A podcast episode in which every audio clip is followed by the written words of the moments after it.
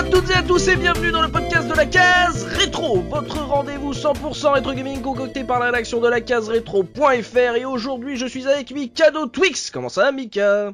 Konnichiwa genki desu ka Watashi wa anata gata no madera o koto ga todomo shiwa desu. Oh bravo, qu'il est Ah, fort, oh là là. Oh, il Putain, je l'ai plus bossé que le podcast lui-même, quoi, les gars. Franchement, je suis fier de moi parce que jusqu'à il y a 5 minutes, j'arrivais pas à le placer, quoi. Bravo. Et également le papa Looping, comment ça Looping? Salut à tous, ça va très bien. Et le Master Subikun, comment ça Subi? Salut tout le monde, ça va nickel. Et aujourd'hui, messieurs, pour ce dernier épisode de la saison 4 de la case rétro, on va parler des deux épisodes de Zone of the Enders, ce fameux jeu de mecha développé et édité par Konami. Le premier sorti en 2001 sur PlayStation 2 et le deuxième épisode, toujours donc sur la PS2, est sorti lui en 2003. Alors messieurs, là c'est la première fois qu'on parle de ce genre bien particulier, donc euh, du, jeu de mecha, et en plus c'est la première fois qu'on va parler d'Hideo Kojima sur les ondes de la case rétro, donc euh, parce que faut rappeler quand même qu'il est producteur de, de ces deux jeux, donc euh, ça nous fait un bien joli programme pour terminer notre, saison 4 messieurs, et donc on va commencer par ma question traditionnelle, quel a été votre tout premier contact avec ce jeu Soubi? Bah alors en fait, euh, ça remonte bah, à l'époque euh, où j'ai acheté ma PS2.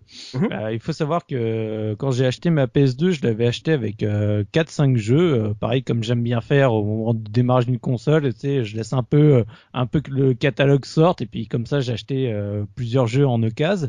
Et il faut savoir qu'à l'époque, euh, bah, il s'est passé une chose qui m'était jamais arrivée, c'est-à-dire que j'avais acheté deux jeux qui étaient euh, le le Gran Turismo euh, Genova Concept et euh, Deus Ex version PS2 et je les ai revendus. Première fois de ma vie parce que je, je l'un j'avais vraiment l'impression de m'être fait entuber Mhm. et l'autre je le trouvais insupportable par rapport à la version PC je pense que vous aurez compris qui qui et donc première fois de ma vie où je me dis non bah je suis désolé mais je vais revendre ces deux jeux parce que franchement j'ai vraiment l'impression qu'ils m'apportent rien. Et donc euh, je retourne au score game de l'époque et là je me dis bon bah faut que je prenne deux jeux d'occasion à la place pour faire à peu près le même euh, le même ratio de Ouais. l'argent que je gagnais etc et donc là dans le tas bah je vois un Silent Hill 2 je fais bon bah ça je vais le prendre. À ce qui paraît c'est vachement bien? Et à côté il me restait un peu de sous et je tombe bah en occasion sur Zone of the Enders. Alors je me dis oh, bah tiens pareil Oh, Konami. ouais. machin, euh, je me fais un, un, un double check euh, Konami et puis bah faut voir que les deux j'ai sur kiffé donc euh, que ce soit Silent Hill 2 et euh, Zone of the Enders. Donc j'étais super content pour le, pour le coup d'avoir échangé parce que sincèrement c'était euh, très très bon. Et après il faut savoir que bah le deuxième ayant énormément apprécié le premier j'étais euh, comme un fou à la sortie du deuxième parce que je voyais euh, ce qu'ils annonçaient ce qu'ils ce qu'ils rajoutaient etc et avec, euh, je pense, euh, The Witcher 3 qui vient d'arriver, c'est le jeu que j'ai le plus attendu de ma vie. Parce Ah. qu'en plus, il s'est fait attendre euh, Zone Oui. of the Enders 2. Et donc, j'étais vraiment en mode, euh, ah, ah, je le veux, je veux, je veux, je veux. Et donc, quand je l'ai, à peine il est sorti, je l'ai acheté. Alors là, bon, on en reviendra dessus, mais ça a été une de mes magnifiques claques euh, vidéoludiques de ma vie. Hmm, en tout cas, donc là, tu as pu nous voir que t'as gagné au change hein, sur euh, sur, tes, sur tes deux petits jeux là. euh, c'est voilà, c'est sur des affaires qu'on ne peut plus faire aujourd'hui sur ce genre de, de produit. Euh, Looping, toi, première rencontre avec euh, Zoé.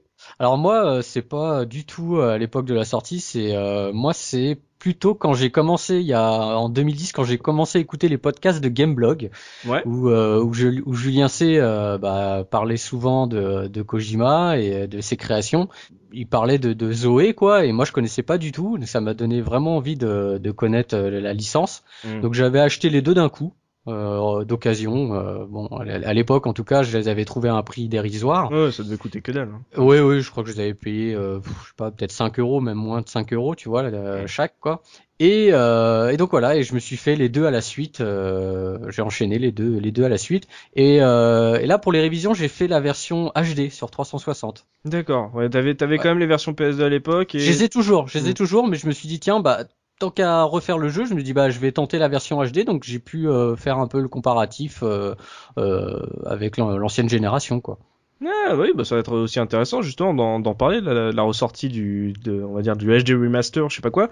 Euh, Voilà, donc euh, grâce à Gameblog, Looping a découvert euh, cette série de donc euh, de Konami. Euh, Mikado Twix, toi, Zone of the ce jeu de mecha par Konami, comment t'as connu ça? Alors moi, c'est absolument rien à voir avec euh, le, le trajet, le parcours de mes deux comparses, parce que euh, moi, le- quand c'est sorti, c'était absolument une période où je jouais absolument pas. Et c'est euh, absolument pas un univers qui te parle en plus. Et bah, c'est tout, euh, attends, euh, c'est faux. Les mechas, je suis. Goldorak fan. Bah oui, Ouais. attends, regarde mon avatar, c'est Actarus et tout. Ouais. Ah non, non, je, je, vous- je vous trouve dur parce que moi, j'aime beaucoup les du vieux mechas. méca quand même. Hein. Ah, on va en discuter, mais il y a du, c'est un peu à l'ancienne. hein. Mais euh, le premier vrai, vrai, vrai, on va dire contact avec euh, Zone of the Ender, donc Zoé, c'est bah, c'était sur une brocante. Euh, Je me souviens, je le vois, une poignée de cerises. Je pense qu'on en parlera en, année- en, en- dans l'Argus. Mhm. Et euh, bah, je l'avais acheté le premier sur PS2. Que, évidemment, je n'ai jamais fait. C'était il y a quoi Il y a bien 3-4 ans. Et bah en fait le jeu, moi je l'ai découvert eh bah, il y a pas plus tard réellement qu'une semaine parce que euh, sachant que euh, comme on prépare les émissions en, en général en début de saison, que ce titre était prévu, je me suis un petit peu greffé sur la fin parce que moi je l'ai je l'ai trouvé dans un Micromania en version euh, 360 donc la fameuse version HD Ouais. et j'ai envie de dire que j'ai bah j'y ai joué, j'ai l'ai réellement découverte il y a une semaine. Voilà. Hmm. Et j'ai fait les deux jeux. Donc c'est encore frais. Ah bah oui, bah j'y ai joué encore cet après-midi avec mes gamins, donc euh, là je peux te parler de, de tout, là, y a pas de problème. Euh, eh ben, je suis fier de vous, messieurs, parce que vous savez quoi? Aucun d'entre vous ne m'a dit que vous avez découvert Zone of the Enders parce qu'il y avait la démo de Metal Gear Solid 2. Non, salaud Ah, bravo Pas dire ça. Je- ça c'est le genre de, de truc qui a dû faire vendre, euh, Oui, qui a dû faire vendre à mort le ce jeu parce que les, les gens ont acheté ce jeu-là que pour la démo en vrai. Euh, ce Non jeu- non, non, mais pire que, pire- on, on- certainement on va en parler, mais je pense que c'est même pire que le jeu, c'est la série. La série est indubitablement connectée aux démos de Metal Gear Solid. Mm. Donc ça, c'est ça. c'est- trop Voilà, mal. c'est risque les, le- les deux jeux sont Chaque sortis- jeu, même le remaster, même le remaster, je crois Oui, qu'il bah est oui, sorti avec la non, démo pas du le deux. Rising. Pas le 2. Ah, Le 2 est sorti tout seul. Voilà. mais il aurait pu sortir avec une démo de Metal Gear Solid 3, ce qui aurait été terrible pour lui. c'est clair. Voilà. Bah, D'ailleurs, c'est marrant parce que sur euh, moi, moi, je vous dis, je l'ai acheté sur 360 et, et euh, c'est vrai que dessus il y a une démo qui est celle de Metal Gear Rising. Oui, oui. C'est ça. Ben, Voilà. histoire de nous donner envie de lâcher le jeu. Voilà. Eh, il y a du Metal Gear dedans, les gars. Allez-y. Faites-vous plaisir. Du coup, Voilà. pour l'identité du jeu, c'est un peu compliqué, quoi. Oui, mais justement, ça va être nous, à, à nous de lui redonner ses lettres de noblesse, montrer que c'est autre chose qu'un attrape euh, couillon pour euh, acheter une démo. Avant de se lancer dans, dans le débat, messieurs, justement, de parler de ces deux jeux, on va jeter un œil au dos de la boîte euh, donc du premier épisode avec le pitch, histoire de voir comment on nous a vendu justement Zone of the Enders à l'époque. Et bah, faut pas se leurrer, hein, ça commence par par le directeur et producteur de Metal Gear Solid et Metal Gear Solid 2 Sons of Liberty. Super. Voici l'histoire d'un jeune garçon qui essaye de surmonter sa peur de la mort et son horreur du meurtre. Son horreur du meurtre. Ce n'est qu'en faisant face à ses peurs qu'il pourra survivre et réaliser son destin. Tu es Léo. Prends les commandes d'un engin orbital géant et installe-toi à son ordinateur de bord, l'ADA, pas la voiture, hein. Euh, Bats-toi contre des machines géantes dans ce jeu d'action en trois dimensions rapides et palpitants. En même temps, apprends l'amour, la loyauté et le respect de la vie à l'ADA, qu'il s'agisse de vie biologique ou numérique. Action violente, intense en 3D avec des images de la prochaine génération époustouflante, une histoire passionnante aux proportions épiques qui parle de la vie et de la mort, de l'amour et de la perte, des commandes intuitives, faciles à apprendre, des images superbes qui te feront avancer dans l'action et l'intrigue d'une façon véritablement spectaculaire et épique. Waouh, on ne sait absolument pas de quoi ça parle vraiment ce jeu. Mais bon, apparemment, c'est voilà, c'est le jeu de la 3D de la prochaine génération. Tu vois, c'était un jeu qui demandait à la génération de la PS3 carrément. Donc, euh, alors moi, je ne sais pas pour vous, mais euh, je pense que euh, juste en dessous, il y a marqué avec la démonstration du jeu exclusif du, du tant attendu Metal Gear Solid 2 Sons of Liberty. Moi, ça me parle déjà plus que ce qui est marqué derrière. Hein. Moi, franchement, ce qui a marqué derrière, ça me dit absolument pas à quoi je vais jouer. Hein. Oui, mais la, description est horrible parce que Mm. ça te donne pas du tout envie et en plus tu sens qu'ils ont essayé de parler des thèmes abordés dans le jeu d'un point de vue scénaristique, mais en même temps en sachant pas de quoi ça parle, Mm. donc ça te fait une espèce de phrase chelou comme la peur du meurtre. Enfin ça, L'horreur du me meurtre. Attends, la peur du meurtre. L'horreur du meurtre. Son horreur du meurtre. c'est Ah, n'importe ah, le meurtre, je, ah, je, je n'aime pas le meurtre. Excuse-moi. Donc euh, c'est, tu vois vraiment que en gros il y a un gars qui a dû lui filer un post-it avec tiens c'est les thèmes qui sont abordés dans le jeu et ah attends faut que j'en fasse une phrase avec ouais ça va être compliqué. Euh, il te faut combien de signes? Euh, D'accord, ok. Bon, je te fais ça. c'est clair. Moi perso je l'avais acheté à la jaquette mais avec la jaquette de devant, Ah, hein, bah oui. celle où tu vois et Mm. le logo écrit Zone of the Enders. Hein. J'ai pas acheté avec ce qu'il y avait écrit derrière. Hein. Ouais, c'est clair. Je pense qu'on est beaucoup euh, dans ce cas-là. Allez, messieurs, on va passer tout de suite au gros du débat.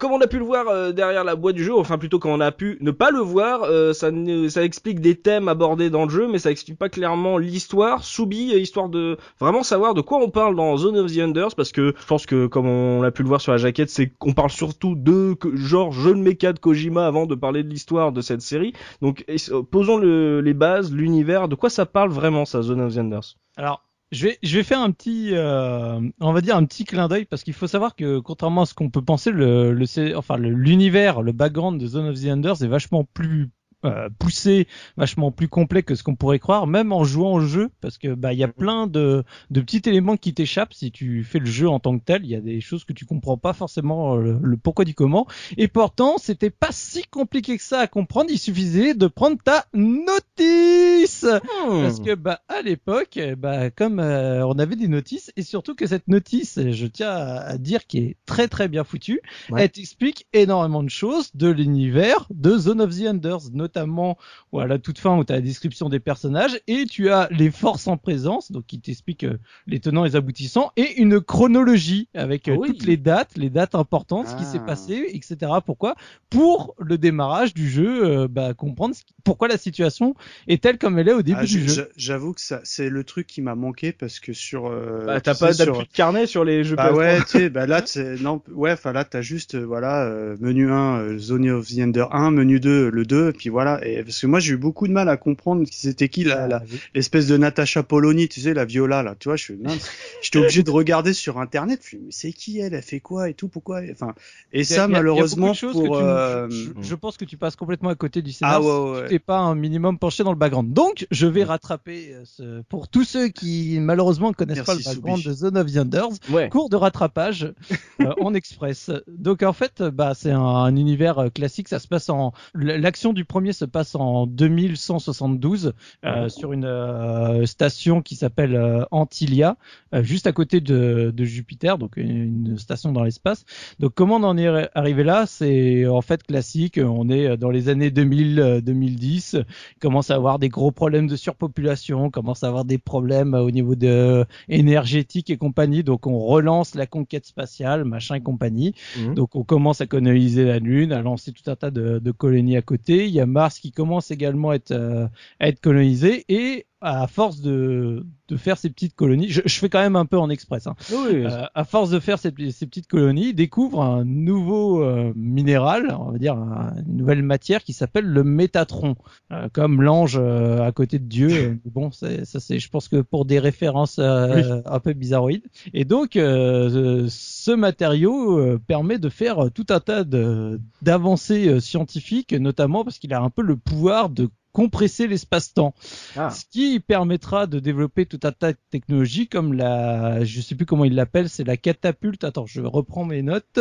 Hum, catapulte Urenbeck D'accord. qui permet en fait de faire les voyages beaucoup plus vite, euh, contrairement à avant. Et donc en fait, à partir de, du moment où le Métatron est découvert et que cette technologie avec euh, les différents euh, sites comme ça de, de voyages spatiaux sont, sont générés, et ben ça permet de voyager beaucoup plus vite. Et donc il y a beaucoup plus de populations de la Terre qui s'en vont Mhm. vers les colonies. Sachant que donc pourquoi ça s'appelle Zone of the Enders, c'est parce que bah, toutes les personnes qui sont en dehors de la Terre sont nommées les Enders. Donc euh, Hmm. sont euh, les c'est la population extraterrestre. Sauf que bah qu'est-ce qui se passe en général comme euh, quand à ce genre de choses? Et bah du coup au bout d'un moment euh, t'as les colonies qui se disent bah nous on est suffisamment euh, puissantes à nous toutes seules donc on veut notre liberté, on veut se rebeller donc, d'indépendance, quoi. Voilà, son indépendance. Et donc, c'est notamment sur Mars que commencent vraiment les, les hostilités euh, dans les années donc de 2150 de mémoire, Mhm. où euh, bah du coup, tu as une armée qui se crée euh, dans une des 16 cités de 16 États de de Mars, donc euh, qui est l'armée de Baram, qui est celle que tu vas suivre euh, à peu près tout le long de l'histoire. Et donc Baram avec le NUT, qui est une, euh, on va dire l'équivalent d'un truc de recherche, commence à développer une nouvelle technologie qui s'appelle les orbital frames, qui sont donc euh, euh, une version euh, robot de combat euh, super améliorée par rapport à ce qui existe euh, actuellement, qui sont les LEV, qui sont utilisés sur Terre et compagnie, mais là c'est version vachement plus balèze Avec, Donc, avec le Métatron, quoi. En fait, avec le Métatron. C'est construit Métatron. à partir du Métatron. Donc euh, euh, le truc, ça, ça fait un robot qui est super costaud. Donc, il commence à faire ses, les premières versions et en fait, donc Baram et le Nut commencent à développer euh, une nouvelle version justement de ces orbital frames avec deux robots euh, développés en même temps qui sont Anubis et Jeuti. Ils font Ouais. ça sur la station donc euh, Antilia euh, sur Jupiter. Donc ils sont en train de le créer. Euh, les forces, donc ce qu'ils appellent la euh, Space Force, euh, du coup en anglais, donc euh, les forces spatiales qui correspondent en fait à l'ONU euh, sur Terre, commencent à Mm. se dire oh là là. euh, Oh ça ça va pas aller, ils commencent à s'exciter, ils commencent à avoir des armes en plus super costauds, il va être temps de, de faire quelque chose, donc ils arrivent sur euh, Antilia, ils prennent le contrôle d'Antilia, et donc ils réquisitionnent les deux robots, ce qui plaît pas du tout à, à Baram. Donc Baram, euh, de- donc je disais le, les antiterriens de Mars euh, décident de- d'attaquer euh, justement Antilia et donc le jeu commence au moment où donc euh, le, enfin la, la Space Force a pris possession d'Antilia et Baram arrive en force pour tout péter pour récupérer les deux robots. Et c'est comme ça que ton personnage donc euh, principal du 1 qui s'appelle Léo euh, au Mhm. moment où Un petit garçon. Un petit garçon au moment où euh, Antilla se fait attaquer, euh, bah du coup il se retrouve par inadvertance euh, juste à côté de Jeuti et il embarque dans Jeuti et donc c'est là que commencent tes aventures sur ta colonie spatiale qui est en train de se faire complètement démonter par euh, l'armée de Mars. Alors. L'histoire sur Oui. euh, là comme tu viens de nous la décrire, elle est, elle est vraiment bien. Par contre, là où le gros point noir, c'est pourquoi cet enfant se perd dans un entrepôt et tombe dans un méca. Ça, Ah, alors là, Pire c'est- que ça, il se perd dans une décharge, non, au début non, c'est un entrepôt. En fait, il, bah, il, la guerre éclate sur cette fameuse euh, st- station et euh, lui, il, se, il va se réfugier dans un entrepôt et puis euh, il tombe nez à nez avec le le, le méca euh, qui Sans vaut pas- surveillance. ouais, sans surveillance qui vaut des milliers de dollars. Ah, c'est son destin. Ah, oui, c'est Ah bah oui, bah, là, là, bah attends. bah non oui, mais il- euh, non mais là ouais on en plus, a il, mis, a, euh, il, a, il, il, part- il doit avoir 8 ans, le môme a tout cassé, quoi, non? Non non c'est un c'est un Ah, ado. un ado. Ça. Il a Ouais. 10-12 ans. Et euh, là, pendant- entre le, les, donc les, on va dire les indépendantistes et les forces de la Terre, euh, est-ce que c'est vraiment genre euh, noir et blanc ou est-ce que ton personnage va devoir décider euh, euh, de sa place? Parce que tu dis qu'apparemment il fait partie d'une de ces colonies, donc visiblement c'est la Terre les méchants. Alors, c'est là où c'est dans le 1, c'est difficile parce que tu Ouais. si tu prends le jeu en l'état sans avoir le background, t'as vraiment Ouais. l'impression que Baram est le gros bastard qui attaque la colonie, qui fait tout exploser, et qui veut récupérer les euh, les, euh, les deux orbital frames, donc il Orbital pète frame, tous les habitants à la totale, donc forcément ça les place en rôle de méchants. Mais en même temps, quand tu regardes vraiment euh, par rapport au background, c'est pas si euh, catégorique que ça. Après, ça changera dans le 2. Dans le 2, Baram est définitivement les gros bastards. Ça simplifie euh, pour tout le monde. Mais dans le 1, c'est pas si évident. Même si, bah, du coup, on essaie quand même de se faire comprendre par rapport aux actions que tu vois que, bah, les autres, ils ont l'air quand même un peu psycho, un peu psychopathes euh, sur les bords. Mais euh, au final, ils font que récupérer ce qu'ils ont eux-mêmes développé, quoi. Oui, d'accord, oui, C'est- oui. leur technologie, c'est ça qu'on oublie euh, souvent Oui, dans, dans The of the Enders, c'est qu'ils re- ils récupèrent leur propre robot. C'est pas genre ils volent la technologie euh, des Mm. terriens ou autre. C'est non, c'est eux qui les ont fait. Donc euh, T'as t'as volé l'ar- l'arme de destruction massive des méchants. voilà, en gros, Mm. euh, toi tu te Mais- retrouves dans dans ce robot qui est un des deux, et sachant que donc après, bah en gros, tout le fond de l'histoire, tu, au fur et à mesure que l'histoire progresse dans ton petit gamin, tu découvres que du coup, euh, Baram euh, sur Mars est en train de construire, on va dire, l'étoile noire. Oui. En gros, le Aoman, qui est euh, une forteresse euh, surdimensionnée, surarmée pour euh, bah, justement euh, être euh, tranquille en termes de son Mm. indépendance. Et donc, en fait, ils ont besoin pour activer cette forteresse des deux robots parce qu'ils font partie euh, inhérente de la technologie. euh, C'est fusible en fait. voilà, Oui, c'est ça, c'est la clé en fait qui sert Et- à, et, Mm. et c'est là où, alors je, je, je spoil un peu pour le 1, mais en même temps, bon, c'est, en fait, tu découvres que là où les humains ont été hyper fourbes, c'est que sur GOT, du coup, ils placent un système pour que GOT, s'il retourne à Oman, il explose, il se, il s'autodétruit à Oman. Comme ça, ils se disent, si jamais on le récupère, tant mieux. Si jamais il va, il retourne à la base, il- au lieu de l'activer, il fera tout détruire, ce sera encore plus simple. Ouais, mais visiblement, ouais, le, le assez bien développé. Euh, Looping, toi, t'en as pensé quoi justement de cette guerre, etc. Est-ce que t'as est-ce que t'as compris? Est-ce que euh, pour toi c'était clair? Est-ce que comment t'as suivi ça? Non, non, moi je vais être honnête, hein, pour moi c'était pas si clair que ça. Euh, effectivement, euh, déjà, bon, moi j'avais quand même le manuel, mais si tu t'y intéresses pas un peu, euh, euh, bah forcément tu comprends pas vraiment les, les tenants et aboutissants. Et en plus, le gamin au début, lui non plus, euh, il sait pas trop en fait. euh, C'est normal, c'est un gamin. oui, là c'est un gamin et puis il se retrouve en pleine Tous guerre. les événements et- se passent en même pas euh, quelques mois. Hein, euh, L'arrivée de la Space Force puis de Baram, ça se passe en l'espace de, je sais pas, deux trois mois quoi. Oui, eux, mais lui, se re- lui se retrouve euh, entre, comme je disais, entre deux feux. Il se retrouve entre d'un Donc toi, côté. tu te retrouves à la, à la place de ton personnage à pas comprendre le conflit dans lequel tu, tu es rentré, quoi. Ouais, ouais, et même le jeu te le fait, te le fait, te le fait comprendre parce que, Mm. enfin, te le fait comprendre. C'est-à-dire que au début, le gamin est très méfiant parce que il lui demande, c'est la Space Force hein, qui lui demande de ramener le mecha, je crois. Ouais, bah oui. C'est ça. Que- Et, et le gamin au début, il hésite quoi, parce qu'il dit, euh, il, voilà, Mm, ouais. il, il dit, moi je veux d'abord, en plus, il, C'est un enfant des colonies. Euh, la Space Force, c'est des étrangers pour lui. C'est ça, il veut sauver sa famille, il veut, euh, il veut sauver ses amis qui sont restés, qui sont toujours, parce parce que en fait le le 1 se passe dans la colonie en fait, euh, tu, tu tu survoles la colonie avec le mecha et euh, et lui il veut euh, voilà il veut sauver les gens qui sont qui sont présents euh, dans dans dans ce conflit là quoi. Mika de Twix, t'en as pensé quoi euh, de cette histoire là, de, de jouer Léo là entre dans une guerre orbitale? Bah moi je suis plutôt content que Soubi nous ait décortiqué un petit peu cette cette mise en Attends, tu abîme. verras quand on attaquera le 2, ça va être encore plus fort d'art. Ouais, mais c'est, c'est, enfin, bizarrement, c'est- je suis, enfin, on en rediscutera, mais dans le premier, au niveau histoire, je suis pas du tout rentré dedans parce que, euh, bah, n'ayant pas la notice, euh, j'ai vraiment absolument rien, rien cerné du, de, de ce qui se présentait à moi. Et vraiment, moi, j'avais vraiment l'impression que c'était euh, un peu comme Looping, c'était un môme, il était au milieu de nulle part. Et là, il- pour moi, j'avais l'impression qu'il allait se réfugier dans un robot, puis par miracle, il sait hyper bien le piloter, tu vois, alors qu'il a jamais touché un méca de sa vie. Donc, euh, enfin, moi, à- honnêtement, euh, dans- en tout cas, dans, dans le premier, je suis absolument pas rentré dans l'histoire, quoi. D'ailleurs, Hmm. euh, un petit peu, on se disait en off, euh, le jeu, tu- avec Looping, on se disait, tu, tu le fais en japonais, pour moi, c'était pas grave, quoi, tu vois. Ouais, bon. ah bah alors j'aurais j'aurais bien aimé Oui. voir parce que certaines missions on te demande d'aller récupérer des codes bien particuliers. Je Ah pense que ouais, déjà, on va, on va en déjà discuter, en ça. français t'as dû lutter, mais alors en Jap, Ah ouais, je pense que ah tu ouais. comprends rien du tout. Ah ben, on va pouvoir en parler, y a pas de problème. Euh, Soubi, de ce que j'ai vu de ce Zone Anders, parce que bon, moi les jeux de mecha c'est vraiment pas mon truc. T'auras beau me marteler Hideo Kojima dessus, ça, moi, ça me, c'est pas parce que le- y a un producteur que je connais que ça me donne envie, mais j'ai cru comprendre que euh, le jeu était euh, parsemé de cinématiques en mode euh, animé. Ouais. Euh, Alors, non. Non, pas du tout, Le- pas dans le le- premier.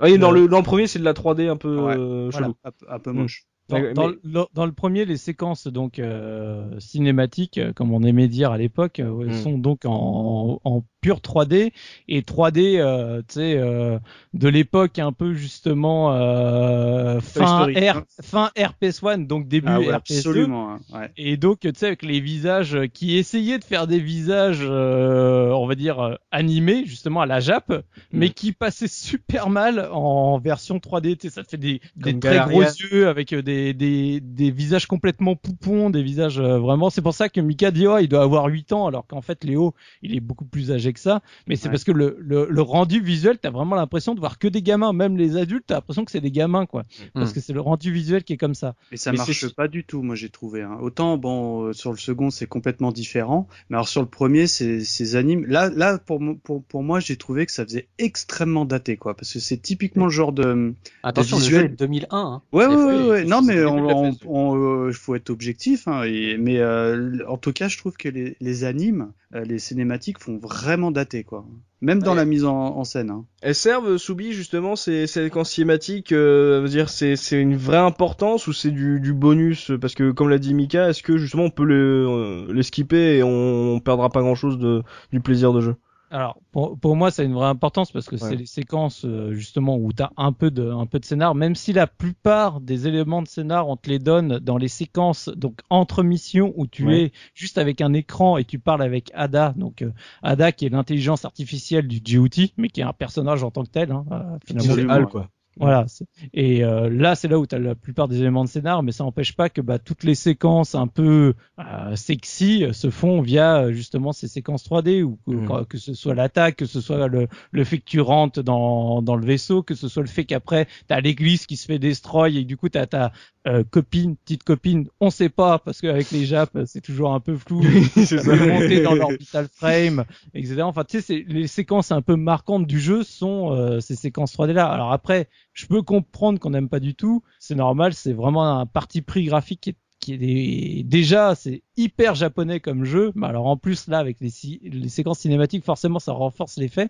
Mais c'est vraiment moi ce jeu, ce jeu-là, tu... c'est ce que j'aimais, c'est que vraiment tu sens à fond le côté japonais dans le Ah, jeu. bah là, là, Le début, quand tu lances le jeu, c'est comme si tu avais un opening, et quand Oui. tu termines le jeu, c'est comme si tu avais un ending d'animé euh, Jap. Quoi, t'es vraiment à fond dans l'ambiance euh, animé japonais, quoi. Ça- Japanime à fond, quoi. Ça veut dire que les, gens qui kiffent euh, Evangelion, Escaflowne, euh, Ah. pour l'histoire, ça peut les intéresser, ce Zoé. Bah moi, c'est ce qui m'a fait l'acheter à l'époque. En tout cas, j'étais Mm. à fond dans ma période mecha, on va dire mecha post Evangelion, Mm. parce que euh, forcément, euh, nous, on a assez peu connu finalement les mechas avant, euh, parce Oui. que à part Goldorak, Ah euh, non, non, il y avait Robotech, monsieur, Ouais, certes, sur la c'est- 5. Je suis d'accord, il y avait Macross, ouais, voilà. Après, euh, tout ce C'est qui est. Gundam, etc., nous, on les a pas eu avant un très long moment. Donc euh, finalement, quand Evangelion est arrivé sur Canal+, c'était presque le, le premier. euh, Ouais, C'était un phénomène à l'époque. voilà, Ah, c'était j'ai le jamais retour. vu, moi. C'était le retour du mecha euh, Mm. en France et d'ailleurs, bah du coup, euh, euh, Léo était euh, fortement comparé à Shinji à l'époque parce que dans le dans le genre de personnage à peu près du même âge qui comprend pas trop ce qui se passe et on te met dans un mecha, t'es super doué dans un mecha mais c'est pas grave, euh, dé- débrouille-toi et en plus qu'il y a exactement les mêmes euh, questions de fond de dire ouais mais moi j'ai pas envie de j'ai pas envie de taper eux, j'ai pas envie de, de tout destroy parce que je risque de tuer des gens, j'ai pas envie Mm. de faire ça, donc c'est vraiment, euh, tu te retrouves avec vraiment les dans Zone of the Enders, t'as as toutes les ficelles Ouais. des des animés de mecha de l'époque. C'est juste que c'est en version jeu. Quoi. Il faut, il, faut aimer, hein, parce que moi, euh, le, le, le scénar du premier Zoé, enfin le, le personnage d'Eléo, pour moi, il est insupportable. Je, euh, je, je supporte pas Ah, il euh, est- sa, est, sa euh, face. Il est tout le temps en train de pleurnicher, tout le temps. Ah oui, bah oui, t'aimes pas les Tu serais animés. dans la euh, même situation en même temps. euh, je Non, mais sûr. non, mais j'ai- là, je- enfin, il y a le rapport aussi avec euh, avec Ada, donc il a il a un rapport particulier en, en- parce que la machine, elle, elle, elle veut euh, elle veut obéir, obéir aux ordres et lui il lui dit mais non, mais t'as le choix. Enfin, tu vois, il essaie de lui, Ouais. de lui- mais franchement, c'est La suis de désolé, combat. mais c'est c'est vraiment typé japanime, quoi. ouais, mais c'est Ah cucu, oui. quoi. Mm. C'est cucu. C'est- C'est une machine de combat, donc elle, elle te dit euh, non mais il faut aller faire euh, ça. tel truc. Mais non, mais il y a des gens à sauver là-bas. Non, mais c'est inutile. Ça sert à rien dans ta mission. Ta mission, c'est de faire ça, c'est destroy ce truc-là. Ouais, mais je veux sauver là les trois gars qui se battent en duel. Non, non, mais t'es- tu sais, c'est limite. La Ada dit non mais t'es con quoi. Euh, ça sert à rien, je te dis quoi. Mais euh, est-ce que ça, ça devient aussi méta qu'un Evangelion ou euh, ça reste quand même assez soft euh, pour euh, de pour ce style d'histoire? Euh, dans le 1, ça reste soft. D'accord. On regardera dans le 2, j'aurai quelques éléments à apporter qui font que voilà. Hmm, ouais, donc ça, a- ça a l'air assez, euh, on va dire, euh, fidèle euh, pour euh, pour s'ancrer justement dans, dans cet univers-là. Euh, ça, pour le coup, tu, tu me donnes envie de m'y intéresser. J'ai cru comprendre aussi qu'il y avait du choix à faire. Tu pouvais avoir plusieurs fins dans ce premier épisode? Euh, en fait, ce qui se passe, c'est qu'il y a des moments, dans, on reviendra dans les séquences de gameplay, où tu peux, on va dire, dériver un peu dans le sens où tu vas, euh, il y a une zone qui est attaquée, on dit, oh, euh, du coup, il fa- fallait que tu ailles par là, mais Ouais. si tu veux aller les sauver, euh, va les sauver. Et donc, euh, en fonction des du fameuses score, zones euh, SOS ou pas du tout là? Voilà. c'est ça? Oh, D'accord, ok, ouais. Donc en, en fonction de si tu le fais avec un bon score, euh, tu peux avoir une autre fin. Mais personnellement, moi de ce que j'en ai compris, parce que je suis jamais poussé plus loin, en fait la bonne fin, c'est juste la même fin mais avec une musique différente à la fin. C'est ça. C'est c'est- ouais, C'est ça. Donc euh, en soi, ça, ça t'incite pas à. Alors peut-être que je dis une connerie parce que je les ai pas fait, du coup les Mhm. différentes fins, je voyais pas ce que ça allait m'apporter vu ce que j'en lisais euh, à l'époque sur internet. Mais de mémoire, c'est vraiment en gros, c'est juste euh, ouais, t'as changé le, le ending quoi de. C'est Ah ça, oui. non, mais je te confirme, c'est juste la musique. euh, Et encore, c'est, c'est, il y a, il y a, euh, il y a qu'une musique qui change, parce qu'il y a plusieurs musiques à la fin. Il y en a une qui est différente, ouais. Oh, Voilà, donc tu passes d'une musique techno à une, euh, une autre musique techno, quoi, non? Non, pas du tout, ça va. Vous, euh, Looping, Mika, euh, le côté voilà japanime, truc de, de mecha, euh, ça vous a pas aidé à rentrer dans le jeu, quoi? Si, moi si, justement, parce que. euh, C'est quand même très loin de tes, de tes Goldorak et. euh, Ah bah oui, c'est un peu plus, c'est un peu plus euh, mature. Je suis, euh, mais, euh, mais justement, c'est. Euh, prise de tête. Pardon? Mature aux prises de tête Parce que c'est souvent des ados qui se demandent ah non mais tu es c'est mal, oui mais il faut le faire, oui mais je sais bah, moi, euh, je te cache pas qu'à certains moments je skippais un peu les les, euh, les cinématiques parce que ça ça me ça, ça me saoulait quoi. Parce que c'est c'est vrai que si tu veux la jouer, euh, bah, tu tu fais une run du jeu sans te poser de questions, ça ça fonctionne aussi hein. Mais euh, c'est je reconnais que c'est intéressant de creuser un petit peu autour du jeu. Mais moi, me concernant, j'ai joué vraiment dans cette optique. Euh, voilà, j'avance comme euh, par exemple un, un beat'em à l'ancienne, tu vois. Sauf que là, Mm. c'est des mechas et que euh, tu vas euh, dans mille et une directions, quoi. Mm. Donc toi, euh, Looping, pareil, ça t'a pas parlé euh, l'univers euh, du. Bah moi, euh, Zoé 1, je le prends vraiment comme un prologue, tu vois, et euh, parce que le, le personnage, je m'accroche pas du tout au Ah, il a pas de personnage. charisme. hein. Ouais, voilà. Ouais. Autant, autant j'adore euh, JUT et, euh, Ah ouais. et l'ennemi Anubis, tu vois. Les, enfin, le- les deux mechas, j'adore vraiment. Ils sont, ils sont, euh, ils sont super classe parce que on, on l'a pas dit, mais c'est, ils ont, euh, bah, comme leur nom euh, le dit, tu sais, c'est, euh, ils ont une, une, euh, un style visuel comme des Égyptiens, un peu des. Ah, c'est Anubis. C'est bah, Stargate. Oui. oui, voilà, ouais. carrément, c'est le dieu mort, euh, voilà, ouais. Et ils ont vraiment, euh, ils ont vraiment des looks euh, Mm. impressionnants. Mais voilà, le, le perso Léo, euh, je, je supporte pas. Après, la, la, la copine qu'il a après euh, euh, Selvis, qu'il rencontre. euh, dans- dans le jeu. Attends, attends, bah alors le, le cliché quoi. Elle est bénévole dans une église, elle s'occupe des orphelins. Non mais, non, mais Bah véridique. quoi? quoi. Bah quoi? Quel est le souci? Bah, c'est voilà, pour moi c'est trop clicheton, c'est vraiment euh, le truc que j'aime pas. Et, et justement après on parlera du 2 et le 2 vraiment est passé sur un autre euh, voilà, une autre histoire quoi. Bon bah en tout cas pour l'histoire, euh, si vous aimez euh, justement les, les animés de, de ce style-là, genre mecha, apparemment c'est assez euh, fidèle à ce que ça pouvait proposer, ça peut proposer. Donc euh, si vous aimez ça, et voilà, je regarde, jetez-y un œil. Nous on va maintenant s'intéresser au gameplay, messieurs, histoire de voir bah, si derrière toute cette ambiance, cette guerre orbitale, ces optiques, optiques, j'allais dire optical frame, orbital frame, euh, bah si, si le jeu de mecha, bah il est bon quoi, euh, justement. Euh, Soubi en termes de, de maniabilité, euh, on dit que c'est, comme l'a dit la boîte, c'est un truc qui est intuitif, euh, hyper fluide. Est-ce que c'est vraiment le cas? Est-ce que ça se, ça se joue bien? Alors que d'habitude, les, les jeux de mecha, c'est quand même des jeux assez lourds. Ouais, ben alors là-dessus, moi, c'est ce qui m'a fait délirer sur euh, Zone of the Enders dès le départ. J'ai- J'avais fait quelques jeux de mecha, très peu, hein, parce qu'il y en avait très peu qui sortaient chez nous, forcément, euh, culture oblige. Mais euh, j'avais bien apprécié les Virtual Alone euh, à l'époque. oui. euh, Ah, C'était c'est sur Saturn, ça, non? Ça, il y avait sur le Dreamcast surtout, moi, sur lequel Ah j'ai oui. joué. Et donc, c'était pour moi le vrai premier jeu, on va dire, mecha euh, que je touchais euh, sur une console de salon. Ouais. Euh, et euh, sincèrement, euh, la maniabilité de GOT, c'est juste quasi parfait. En gros, tu, tu contrôles ton, ton personnage donc avec le, le stick gauche, euh, on va dire à peu près l'orientation, la hauteur, parce que donc euh, en fait GOT, Anubis, tout ça sont des orbital frames qui volent, hein, puisque ça Oui. se passe dans l'espace, donc forcément ils sont pas au sol, ils sont euh, dans un espace, on va dire aérien. Ouais. Et donc tu contrôles la hauteur avec le, le bouton donc euh, triangle et croix. Donc euh, qui te permet de, de diminuer ou baisser. Avec euh, rectangle, tu fais tout ce qui est attaque euh, standard. Donc sachant que si tu es à, à une certaine distance de l'ennemi, tu vas faire un tir, euh, on va dire tir de pistolet laser. Si Ouais. t'es proche, tu mets un coup de lame qu'il a Ah ouais. euh, au niveau du bien. coin. C'est la lame comme dans Gun, tu sais, où en fait Oui. c'est la lame que tu as au niveau du coude et qui remonte à l'arrière. Tu donnes des coups de lame Et- en fonction de la distance et euh, tu as euh, les armes secondaires qui sont sur le rond. Donc Ouais. euh, soit le, la- le grab tu sais, pour attraper, soit les armes secondaires que tu vas débloquer au fur et à mesure. Et donc après tu as les locks, tout ça. Bon ça ça se fait avec les gâchettes, mais tu vois de manière toute simple, en gros juste avec le, le, le stick euh, analogique et les quatre boutons, tu as Mm. vraiment les enfin le, le, le standard euh, pour, pour jouer. Après tu as le dash qui est hyper important, le bouclier qui est hyper important, mais genre, on reviendra après sur toutes les actions que tu peux faire. Mais c'est hyper fluide, hyper speed. Enfin, ça, ça C'est bien mappé quoi. en tout cas, ouais, la manière dont tu le décris, c'est assez intuitif, le fait Ah, que pas- l'attaque euh, soit au même bouton, etc. Pas- pas- Enfin, en tout cas, le, le déplacement, non, il est pas intuitif, je trouve, parce que comme l'a dit Subi, avec euh, le fait de descendre et non, de- le fait de descendre et monter avec euh, avec triangle et X, Ouais. eh ben, euh, maintenant on le ferait au, avec euh, les analogiques, quoi. Moi, j'ai trouvé que ça matchait, Mm, ça mm, matchait mm. bien, au contraire.